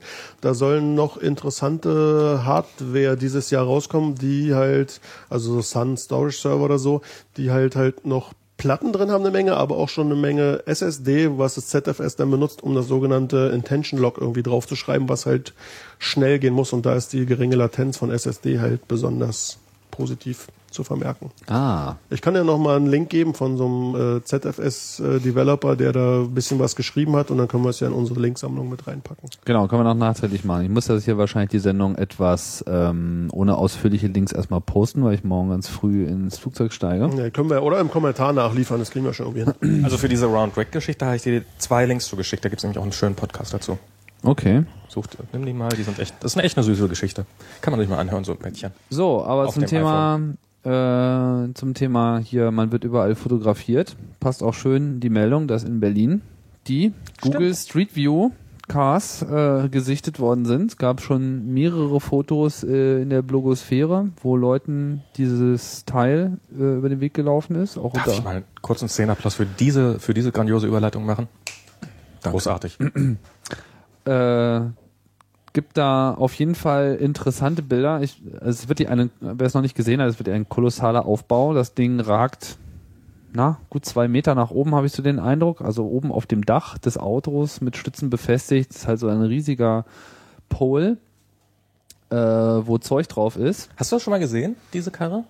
Ich habe sie selber Da nicht live gesehen. Ich habe jetzt, ich hab jetzt nur die Fotos gesehen. Hast du Ich- noch keine gesehen? Ich, ich habe Fotos davon gesehen, die, die, Ja. die stehen ja immer am Ernst-Reuter-Platz rum wohl, nachts und am Wochenende. Ach. Ja.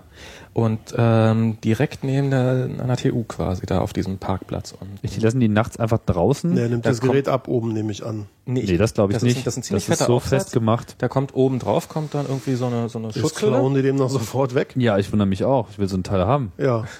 Also, Ernst-Reuter-Platz. an, am Ernst-Reuter-Platz ähm, Ja, aber ich finde find's interessant, was da alles drauf kann man ist. zuerst bei Grabes vorbeigehen und dann das- den Aufsatz klauen. Wollen wir mal kurz erzählen, was da drauf ist? Also erstens ganz äh, ganz klar, also sie haben oben natürlich Kameras drauf, mit dem sie klar die Fotos machen, wie man das ja erkennt aus dem Street View. Acht Stück, wenn ich mich nicht täusche. Acht Stück im 45 Grad Abstand, die wohl dann sehr weitwinklig sind, weil sie ja auch bis nach oben gehen. Ich dachte ja immer, das wäre so Fischaugenmäßig, aber keine Ahnung. Das ist auf jeden Fall so ein Achterblock von Kameras. Das ist ganz oben Aber und direkt machen schon ein darunter. Rundumbild, ne? Weil die Google Street View ist ja ein Rundumbild. Ja, aber es, ja, es ist ein Rundumbild, aber es geht ja auch sehr hoch. Also du kannst ja auch nach oben und nach unten gucken Ja. mittlerweile. Ne? Das wird dann wahrscheinlich nachher zusammengesetzt. Ja, das Oder- nach unten ist ganz interessant. Das setzen sie sozusagen aus den Luftbildern dann noch mit dazu. Ach. Naja, weil unten ist ja das Auto, Auto, und stimmt. das Auto sieht man aber jetzt nicht mehr. Äh, am Anfang bei den ersten Bildern hat man das Auto gesehen, wenn man runter äh, gedreht hat.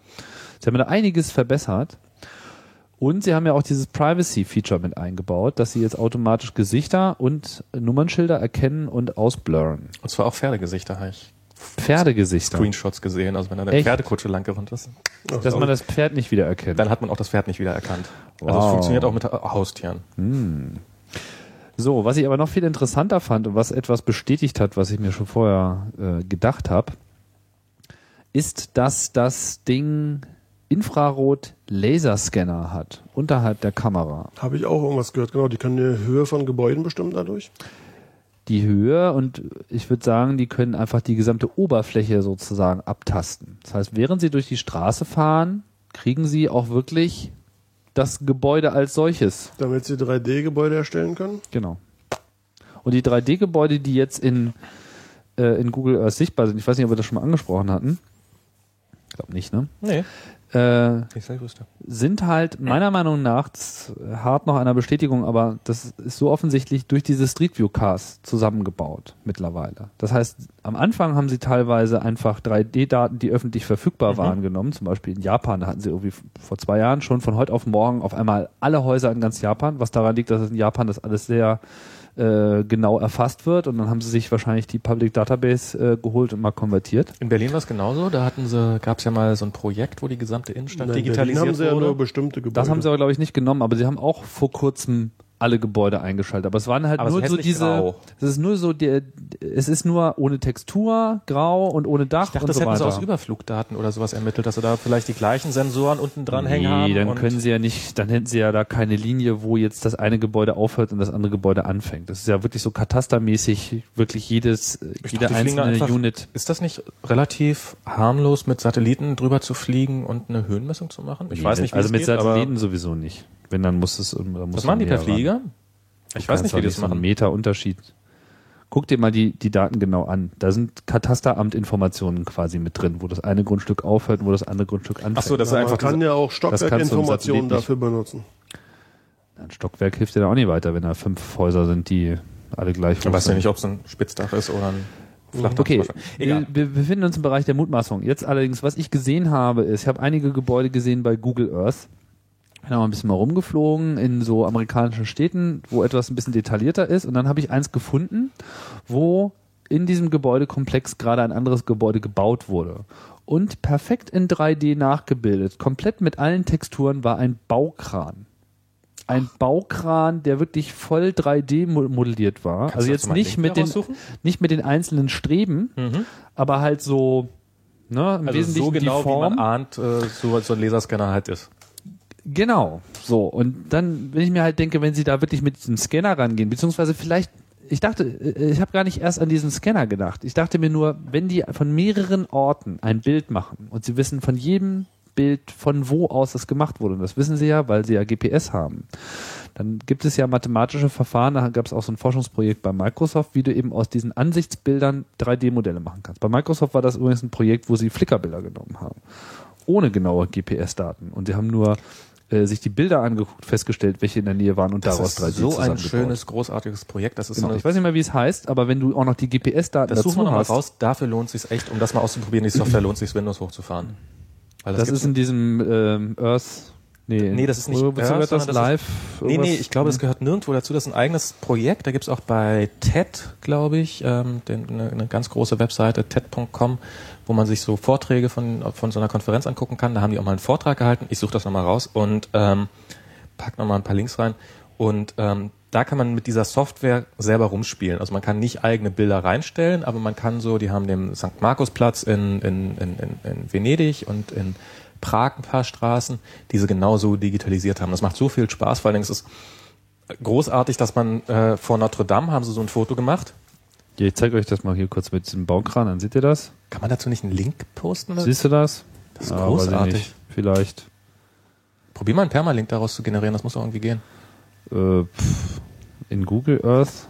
Ja, eine GPS-Koordinate. Gucken wir No, mal. oder die haben einfach den Kran-Template da reingeklatscht. Das glaube ich einfach nicht. Also so wie das hier alles aussieht, ähm, warum sollten sie das tun? Warum sollten sie einen Baukran einbauen? Ich meine, das ist nun wirklich viel zu volatile Information. Das haben sie einfach automatisch generiert und so genommen, wie es ist. Na, sogar oben mit diesen Drähten da oben. Naja, wie auch immer. Ich wollte jetzt nicht äh, unterbrechen, habe ich aber trotzdem gemacht. Ne? Es, ähm, also es ist, ich krieg den Namen dieser Software noch raus. Vielleicht hat ja auch jemand einen Kommentar schnell parat. Ähm, es ist echt niedlich, weil dann äh, haben sie auch zum, so von irgendwelchen, ähm, dass dann teilweise gerade auf dem St. Markusplatz dann eben auch Bilder auf Flickr sind, wie sich irgendjemand von einem Poster von dieser Kirche fotografieren lässt und da die Software keine GPS-Daten hat, wird dann auch teilweise dieses Poster mit eingebaut und beim Rauszoomen hat man dann plötzlich ein ähm, Bild, bei Notre Dame war das, bei Notre Dame Paris, wo man dann irgendjemand vor irgendeinem Poster rumsteht und das ist halt ein Poster von Notre Dame und das passt halt sehr gut gerade da rein. Da kann man großartige Sachen mitmachen. Also ich, das halte ich. Also auf jeden Fall ist es klar, man kann mit Microsoft Bildern, ist nicht die nur evil. Nö, die, haben- die haben natürlich eine Menge Geld ausgegeben und sich viele äh, gute Forscher rangeholt, die forschen da jetzt vor sich hin. Ob da jetzt was Sinnvolles bei rauskommt, Das ist die große äh, Frage. ist eine andere aber Frage. Aber ich wollte jetzt auch nicht über Microsoft reden, ich Ja. wollte nur sagen, generell, es ist einfach klar, dass wenn man halbwegs Geokontext hat, schon ganz gute Sachen machen kann, aber wenn man den vollen Geokontext hat, und das ist bei diesen Street View Cars natürlich wunderbar gegeben, weil die Dinger natürlich GPS-Antenne haben, Bist du mal in New York mit Street View mäßig da so durch die Straßen gelaufen? Das ist schon der Wahnsinn. Das ist der Wahnsinn. Da ist wirklich echt eine Menge äh, Detail drin. Und ja, mit diesen Laserscannern und mit diesen Kameras machen sie das so. Also meiner Meinung nach, die neuen 3D-Modelle, die mit Textur sind, sind im Prinzip ein Ergebnis dieser Karren. Obwohl es halt- auch Ecken gibt, wo Autos nicht langfahren können, wo sie Details von Gebäuden haben, wo sie eigentlich nicht langfahren können, wo ich mich wiederum frage, ob meine Theorie so hinhauen kann. Am Ende spielt das aber alles zusammen. Was die Dinger übrigens auch noch haben sollen, angeblich, Skyhawk Wireless Stationen. die machen halt auch noch WLAN-Scanning dabei. Ja. Das heißt, die fahren hier mit ihren Karren rum und scannen einfach mal alle WLAN-Netze. Also wenn einer weiß, wo es offene WLAN-Netze gibt, dann ist es Google. Da könnten Sie alle auch gleich mal einen Search äh, für aufmachen. WLAN google.com, wo gibt's ein offenes WLAN? Schon Die eigentlich. wissen's, ne?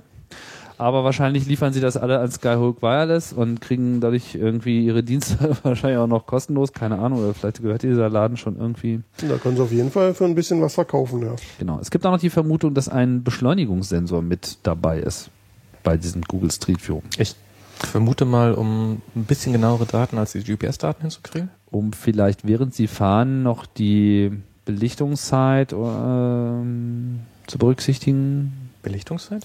Wahrscheinlich Ja, haben die wenn da sie so eine fotografieren und Stimmt wenn sie scannen, müssen sie natürlich auch wissen, wie schnell sie wirklich sind und das kannst du mit GPS nur so in etwa rauskriegen. Mit dem Beschleunigungssensor hast du deine Geschwindigkeit exakt und weißt genau, wie schnell Mhm. du gerade scannst, weil das die Karre ist ja im Verkehr, die läuft ja nicht immer gleich schnell, die Ich in muss mal schneller und mal langsamer sein. Also ich würde mal sagen, die haben irgendwann sich hingesetzt und dieses äh, Gerät entwickelt, was sie da auf dem Dach haben und dann haben sie halt alle Sensoren reingepackt, die halt irgendwie Sinn machen und nicht allzu teuer sind und Kein Thermometer.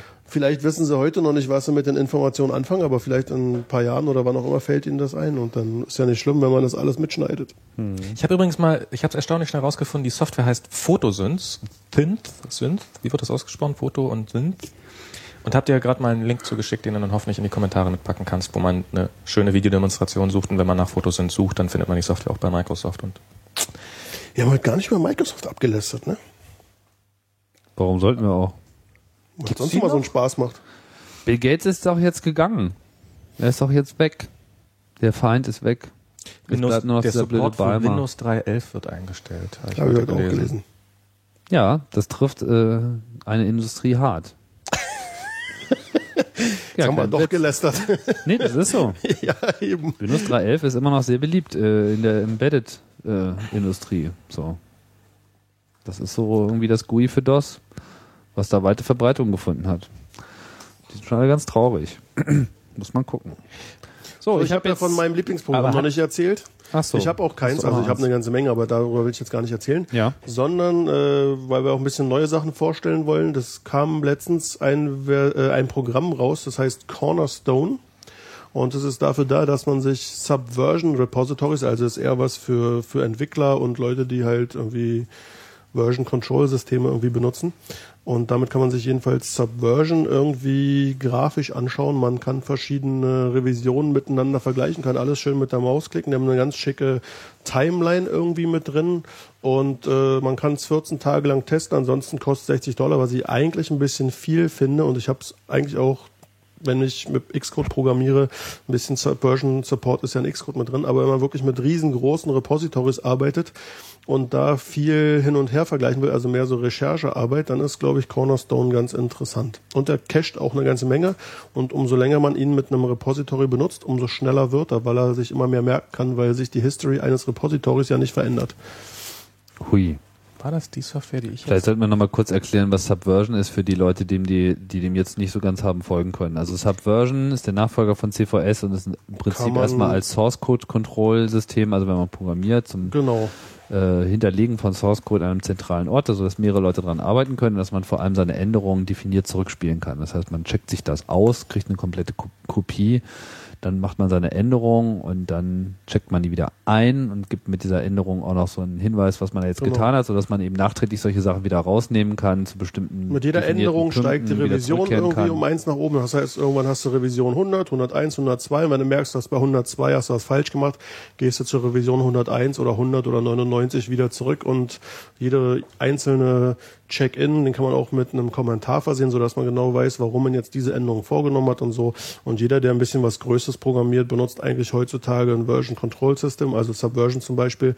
Und es ist halt besonders Ist auch gut für Webseiten. praktisch, klar, alles was Text ist, sogar, man kann auch binär einchecken, aber da sind natürlich die Diffs, äh, die Differenzen nicht so schön äh, vergleichbar. Aber trotzdem, Aber- das, das, äh, also es ist gr- grundsätzlich eigentlich für alles, was so in einem Verzeichnis abgelegt wird Ja. und wo mehrere Leute dran arbeiten oder wo man selber immer die Möglichkeit haben will, definiert zu einem bestimmten Punkt auch zurückkehren zu können, weil man mal Scheiße gebaut hat, ist eigentlich so ein Subversion-Server eine schöne Sache. Gibt es eigentlich gute Subversion-Server-Dienste, die frei sind, die man so Boah, benutzen gibt's kann? Bestimmt, aber ich jetzt keine Kopf, weil ich habe Ich habe auch keine im Kopf, aber vielleicht gibt es auch welche, wo man was äh, bezahlt ist. auch schnell gut, ne? aufgesetzt, aber ja. Ja, früher hat man wahrscheinlich äh, Kontrollsysteme mehr benutzt, wenn man zu mehreren programmiert hat, damit man immer auch sehen konnte, was die anderen machen und deren Änderungen auschecken konnte. Heutzutage ist es schon so easy alles integriert, dass man es eigentlich auch schon benutzt, wenn man ganz alleine programmiert, weil es auch dann schon ein Riesenvorteil ist, dass man da ohne Gefahr zwischen seinen Revisionen hin und her springen kann. Und Dieser Cornerstone macht echt hübsche Diffs, ne? Ja, also vor allem kann man halt schick irgendwie zwei Also Diff ist, Revisionen ist der irgendwie Vergleich von einer Änderung vor und nachher. Hm? Genau. Was ich ja mal nutzen wollte, ich wollte das mal, ich hatte mal überlegt, so SVN ähm, oder Subversion ähm, ist in Programmiererkreisen klar relativ beliebt. Ich wollte das mal bei, einer, bei einem Verlag einführen, wo eigentlich im Wesentlichen den ganzen Tag über Grafiker rumsetzen, die aber natürlich im Endeffekt genau die gleichen Probleme haben wie der normale Programmierer, nämlich dass da irgendjemand kommt und Dateien hochspielt und hochlädt und dass dann gigantische Mengen da sind. Dann heißen die immer Version neu, Version neu, neu, neu, Version Genau, final. dafür Version gibt's really Revision final. und Subversion. Das Problem ist nur, dass man zwischen Grafiken halt auch schlechten Diff machen kann, wobei Photoshop da was anderes wahrscheinlich behauptet, aber da fehlen halt einem die Tools für und da wäre vielleicht auch so ein grafisches Subversion-Tool, der könnte glatt sogar zwischen Diffs, äh, also zwischen Bildern und Diffs irgendwie machen. Also auf jeden Fall könnte man Menge Plattenspeicher sparen, wenn man einfach einen Binärdiff macht und ähm, nur die Unterschiede abspeichert. Und ich glaube, Ja, das SVN die macht ja. das auch. Na klar. Also bei, bei CVS war es damals so, ich glaube, das hat es nur für Textdateien gemacht, explizit. Also da konnte man nur Diffs von Textdateien machen. Und mit SVN geht das auch bei Binärdateien. Richtig. Von Subversion übrigens gibt's auch seit, glaube jetzt zwei Wochen schon wieder, vielleicht noch ein bisschen mehr, gibt's jetzt auch äh, Command-Line-mäßig zumindestens die Version 1.5. Die hat auch größere Änderungen, ist ja ein bisschen flotter und äh, ist nur für Leute interessant, die da Command-Line-mäßig viel mit rumspielen. Und äh, ich würde es jetzt selbst auf meinem Leopard jetzt hier nicht drüber installieren, könnte man machen, aber ich will mir mein System auch nicht zerfuschen. Aber kann man sich ja mal angucken. Ja, was, genau, was noch passend ist zum Subversion-Thema ist, dass wir ja. auch schon in der letzten Sendung besprochen hatten, dass der Snow Leopard ein bisschen ähm, schmaler wird, weil die sogenannten NIP-Files, also diese Net Next Step Interface Bilder Files, also die das GUI eines Programms beschreiben, dass die ein bisschen abgespeckt abgelegt wurden. Und ähm, das liegt unter anderem auch daran, dass diese Änderungen äh, früher waren das nämlich Binärdateien, diese ähm, NIP-Files, und inzwischen heißen sie auch XIB, also XIB, Xcode Interface Bilder. Und das sind keine Binärfiles mehr, sondern nur noch XML, damit man eben auch sein GUI besser in einem Version Control System, also zum Beispiel Subversion einchecken kann, um besser Diffs zu sehen. Das ging halt früher nicht. Du hast immer binär gehabt, dann hat er gesagt, äh, binär ist anders, aber hast halt nicht gesehen, was sich genau geändert hat. Und das wurde auch geändert. Ja, die äh, ja, Human Readability ist auf jeden Fall so ein Genau, Ding. hat mich früher schon mal geärgert und jetzt haben sie es endlich mal gefixt. Hat ein bisschen gedauert, aber sollte jetzt besser sein. Nochmal zu Subversion, es gibt auch noch ein, ähm, also Cornerstone war mir jetzt neu, aber es gab äh, vor kurzem auch noch ein anderes 1.0 Release, nämlich von Versions. So heißt das. Das ist auch ein Subversion-Client. Also es gibt jetzt eine ganze Menge Subversion-Clients. Und wie du schon erwähnt hast, sollte man auch nochmal sagen, also Subversion ist Teil der Bordmittel. Äh, also wenn man Mac installiert und Command-Line-System hat, dann ist ja ganze Subversion-Kram dabei, aber es ist natürlich nicht so einfach zu benutzen. Und diese neuen GUI-Programme richten sich natürlich vor allem an Developer, aber jeder, der, wie schon gesagt, in irgendeiner Form tja, ein Haufen Dateien, der was vor allem Text ist, verwaltet und äh, mit mehreren Leuten dran arbeitet oder selber auf eine Art und Weise dran arbeitet, wo es sehr, sehr, sehr wichtig ist, später zu irgendeiner definierten Version zurückkehren zu können oder vielleicht sogar mehrere Branches ja. zu pflegen, dass man so eine Weißt du, hast du Version 1.3 und du hast aber auch noch Version 1.2.7 und musst auch nochmal 1.2.8 machen, sowas, verschiedene Ausgaben von irgendwelchen genau. Help-Files genau. oder Büchern oder Online-Dokumentationen. Sowas kann man wirklich mit Subversion gut machen und diese GUI-Tools, die da jetzt gerade hochpoppen, könnten das äh, Leuten zugänglich machen, die sonst mit der Kommandozeile nicht so glücklich sind. Genau, die visualisieren Es gibt auch diese halt Integration für den Finder schon seit längerer Zeit. Es ja. gibt dieses SVN-Plugin, was allerdings immer nicht so stabil war. Ob das nur an diesem Plugin oder am Finder liegt, das habe ich nie so richtig rausgefunden. Das habe ich mir gar nicht angeguckt. eigentlich ganz nett, weil er dem dann mit jeder Datei, die von Subversion ähm, gepflegt wird, auch immer gleich so noch so ein Overlay-Icon drauf hat. Wenn es eingecheckt war, hat so einen grünen Haken, wenn sich was geändert hat, war das ja, entsprechend ja. markiert und wenn die Datei noch nicht bekannt war, irgendwie rot. Ja. Unter Windows habe ich das schon mal gesehen. Die Entwickler, mit denen ich zu tun hatte, hatten genau Eigentlich eine schöne Sache, aber ich habe so den Eindruck, mit dem Finder verträgt sich so recht irgendwie noch nichts. Aber, aber? ich habe ja nochmal drüber nachgedacht. Könnte ja. sein, dass Snow Leopard wirklich einen neuen Finder hat? Hat oder der noch wird? kommt? Naja, ich meine, wenn sie alle Programme auf 64-Bit machen. Können sie es mit dem Finder nicht machen, meinst du? Bei der ja, Carbon Finder ist Carbon. Und Carbon gibt's nicht mehr in 64-Bit. Hatten wir schon mal drüber gesprochen. Das ist nicht richtig. Wie, das ist nicht richtig? Na. Es gibt kein Carbon 64-Bit. Ja, doch, stimmt. Das war angekündigt und dann haben sie es gestrichen. Äh, ich dachte jetzt nur, dass nicht keine weiteren Features für Carbon und 64-Bit kommen. Nee, sie. Ähm, Wenn ja. der Finder Carbon bleibt, dann bleibt er 32-Bit und dann wäre der Finder die einzige, das einzige, die einzige Up in Snow Leopard, ja. die nicht 64-Bit ist. Sollte das Stiefkind von macOS 10 etwa endlich mal eine Überarbeitung erfahren? The All New Finder The Teil All 10. New Finder. Ob es damit die Geschichte endlich mal, das ist so eine never-ending Story, oder? Der neue Finder. Ich glaube, seit 10.2 mindestens wird über den neuen Finder jedes Mal spekuliert. Seit 10.0 wird seit über den neuen Eigentlich Finder schon spekuliert. Seit, Na, da war er noch neu.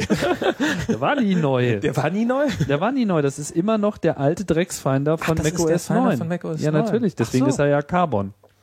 Dafür haben sie aber relativ viele Features weggelassen.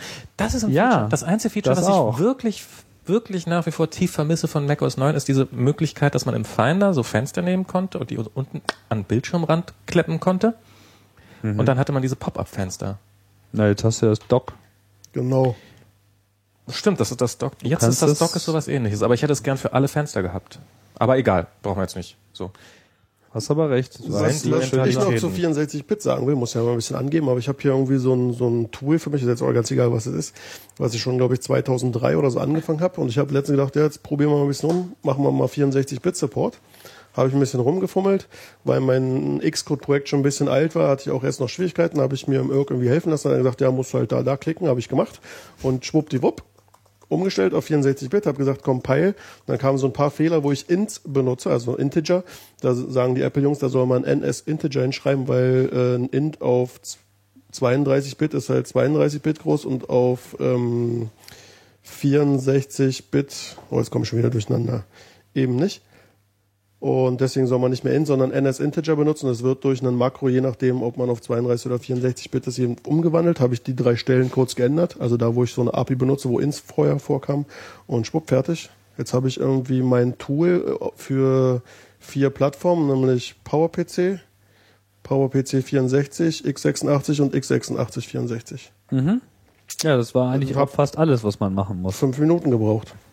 Das finde ich übrigens nach wie vor eines der schönsten Feature von macOS 10 Leopard. Man schiebt eine DVD rein und hat im Endeffekt vier Plattformen unten drunter auf einer DVD zu installieren.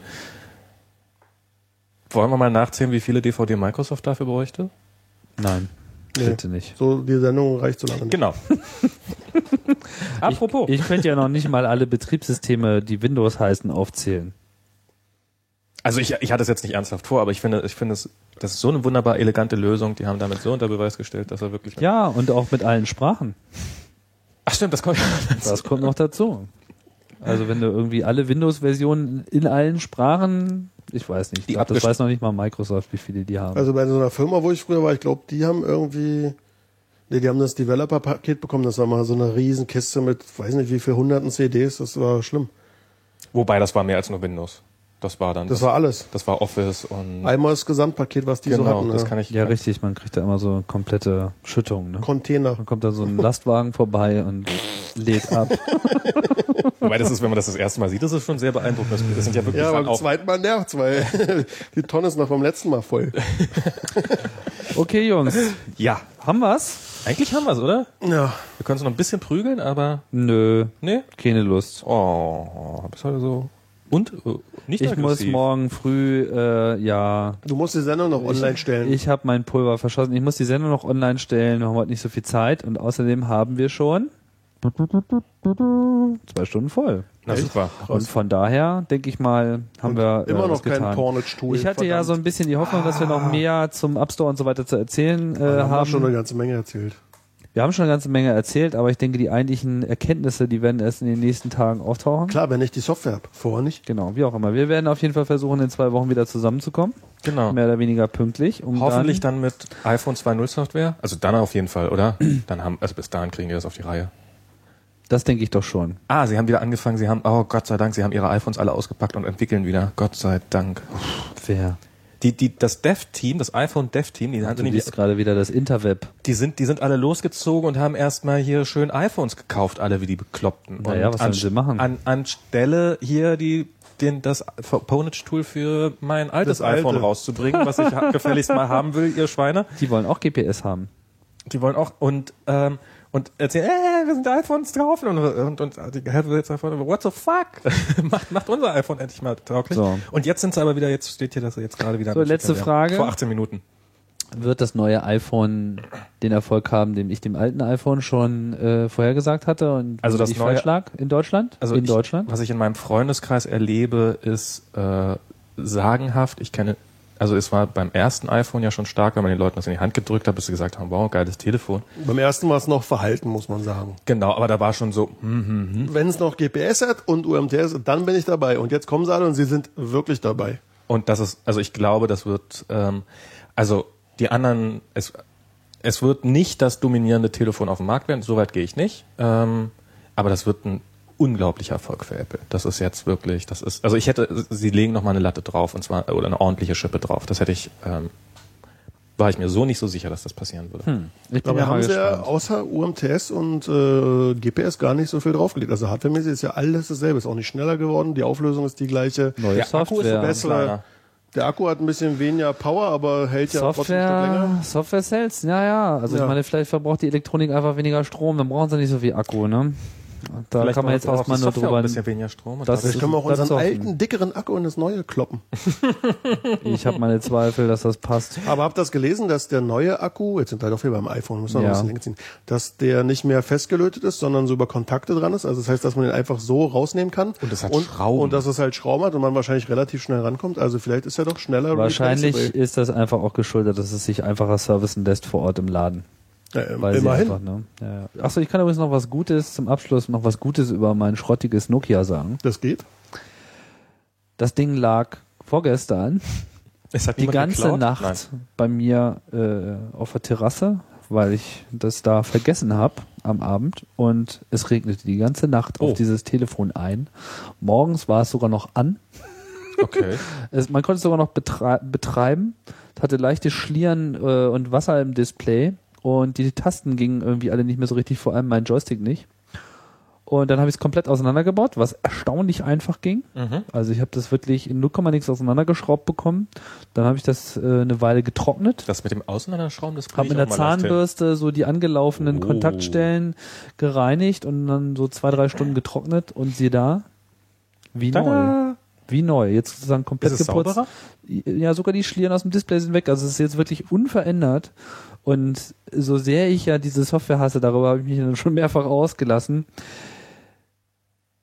Die Hardware ist einfach Die spitze. können Ja, das haben die, das Aber haben ich würde mal sagen, beim raus. iPhone wäre gar kein Wasser reingekommen. Oh.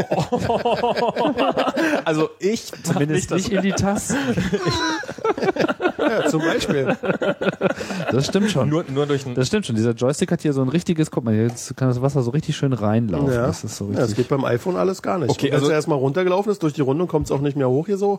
Also von unten kann ja gar nichts reinlaufen. Na, was, kann hier was, in den was, Kopfhörer Was für eine was Sendung. Ich habe gesagt, dass Ja. Safari kein schlechter oder ein guter Browser ist. Du hast was Positives über Nokia gesagt. Piep, piep, piep. Wir haben uns alle lieb. Oh mein Gott, das ist eigentlich, das ist, eigentlich ist das die Love Parade Sendung, oder? Hat noch jemand ein bisschen LSD? Haben wir es? Wir Habe ich haben's. schon erwähnt, dass das iPhone gar kein Garbage Collection unterstützt? Was? Nein, nein, das machen wir fürs nächste Mal. Wir haben's, wir haben's, wir haben's, wir haben's, wir haben's, wir haben's. Müllabfuhr gibt's beim nächsten Mal. Nächstes Mal erklären wir Garbage Collection. Okay. Super. Dann sagen wir Tschüss. Tschüss. Bis bald.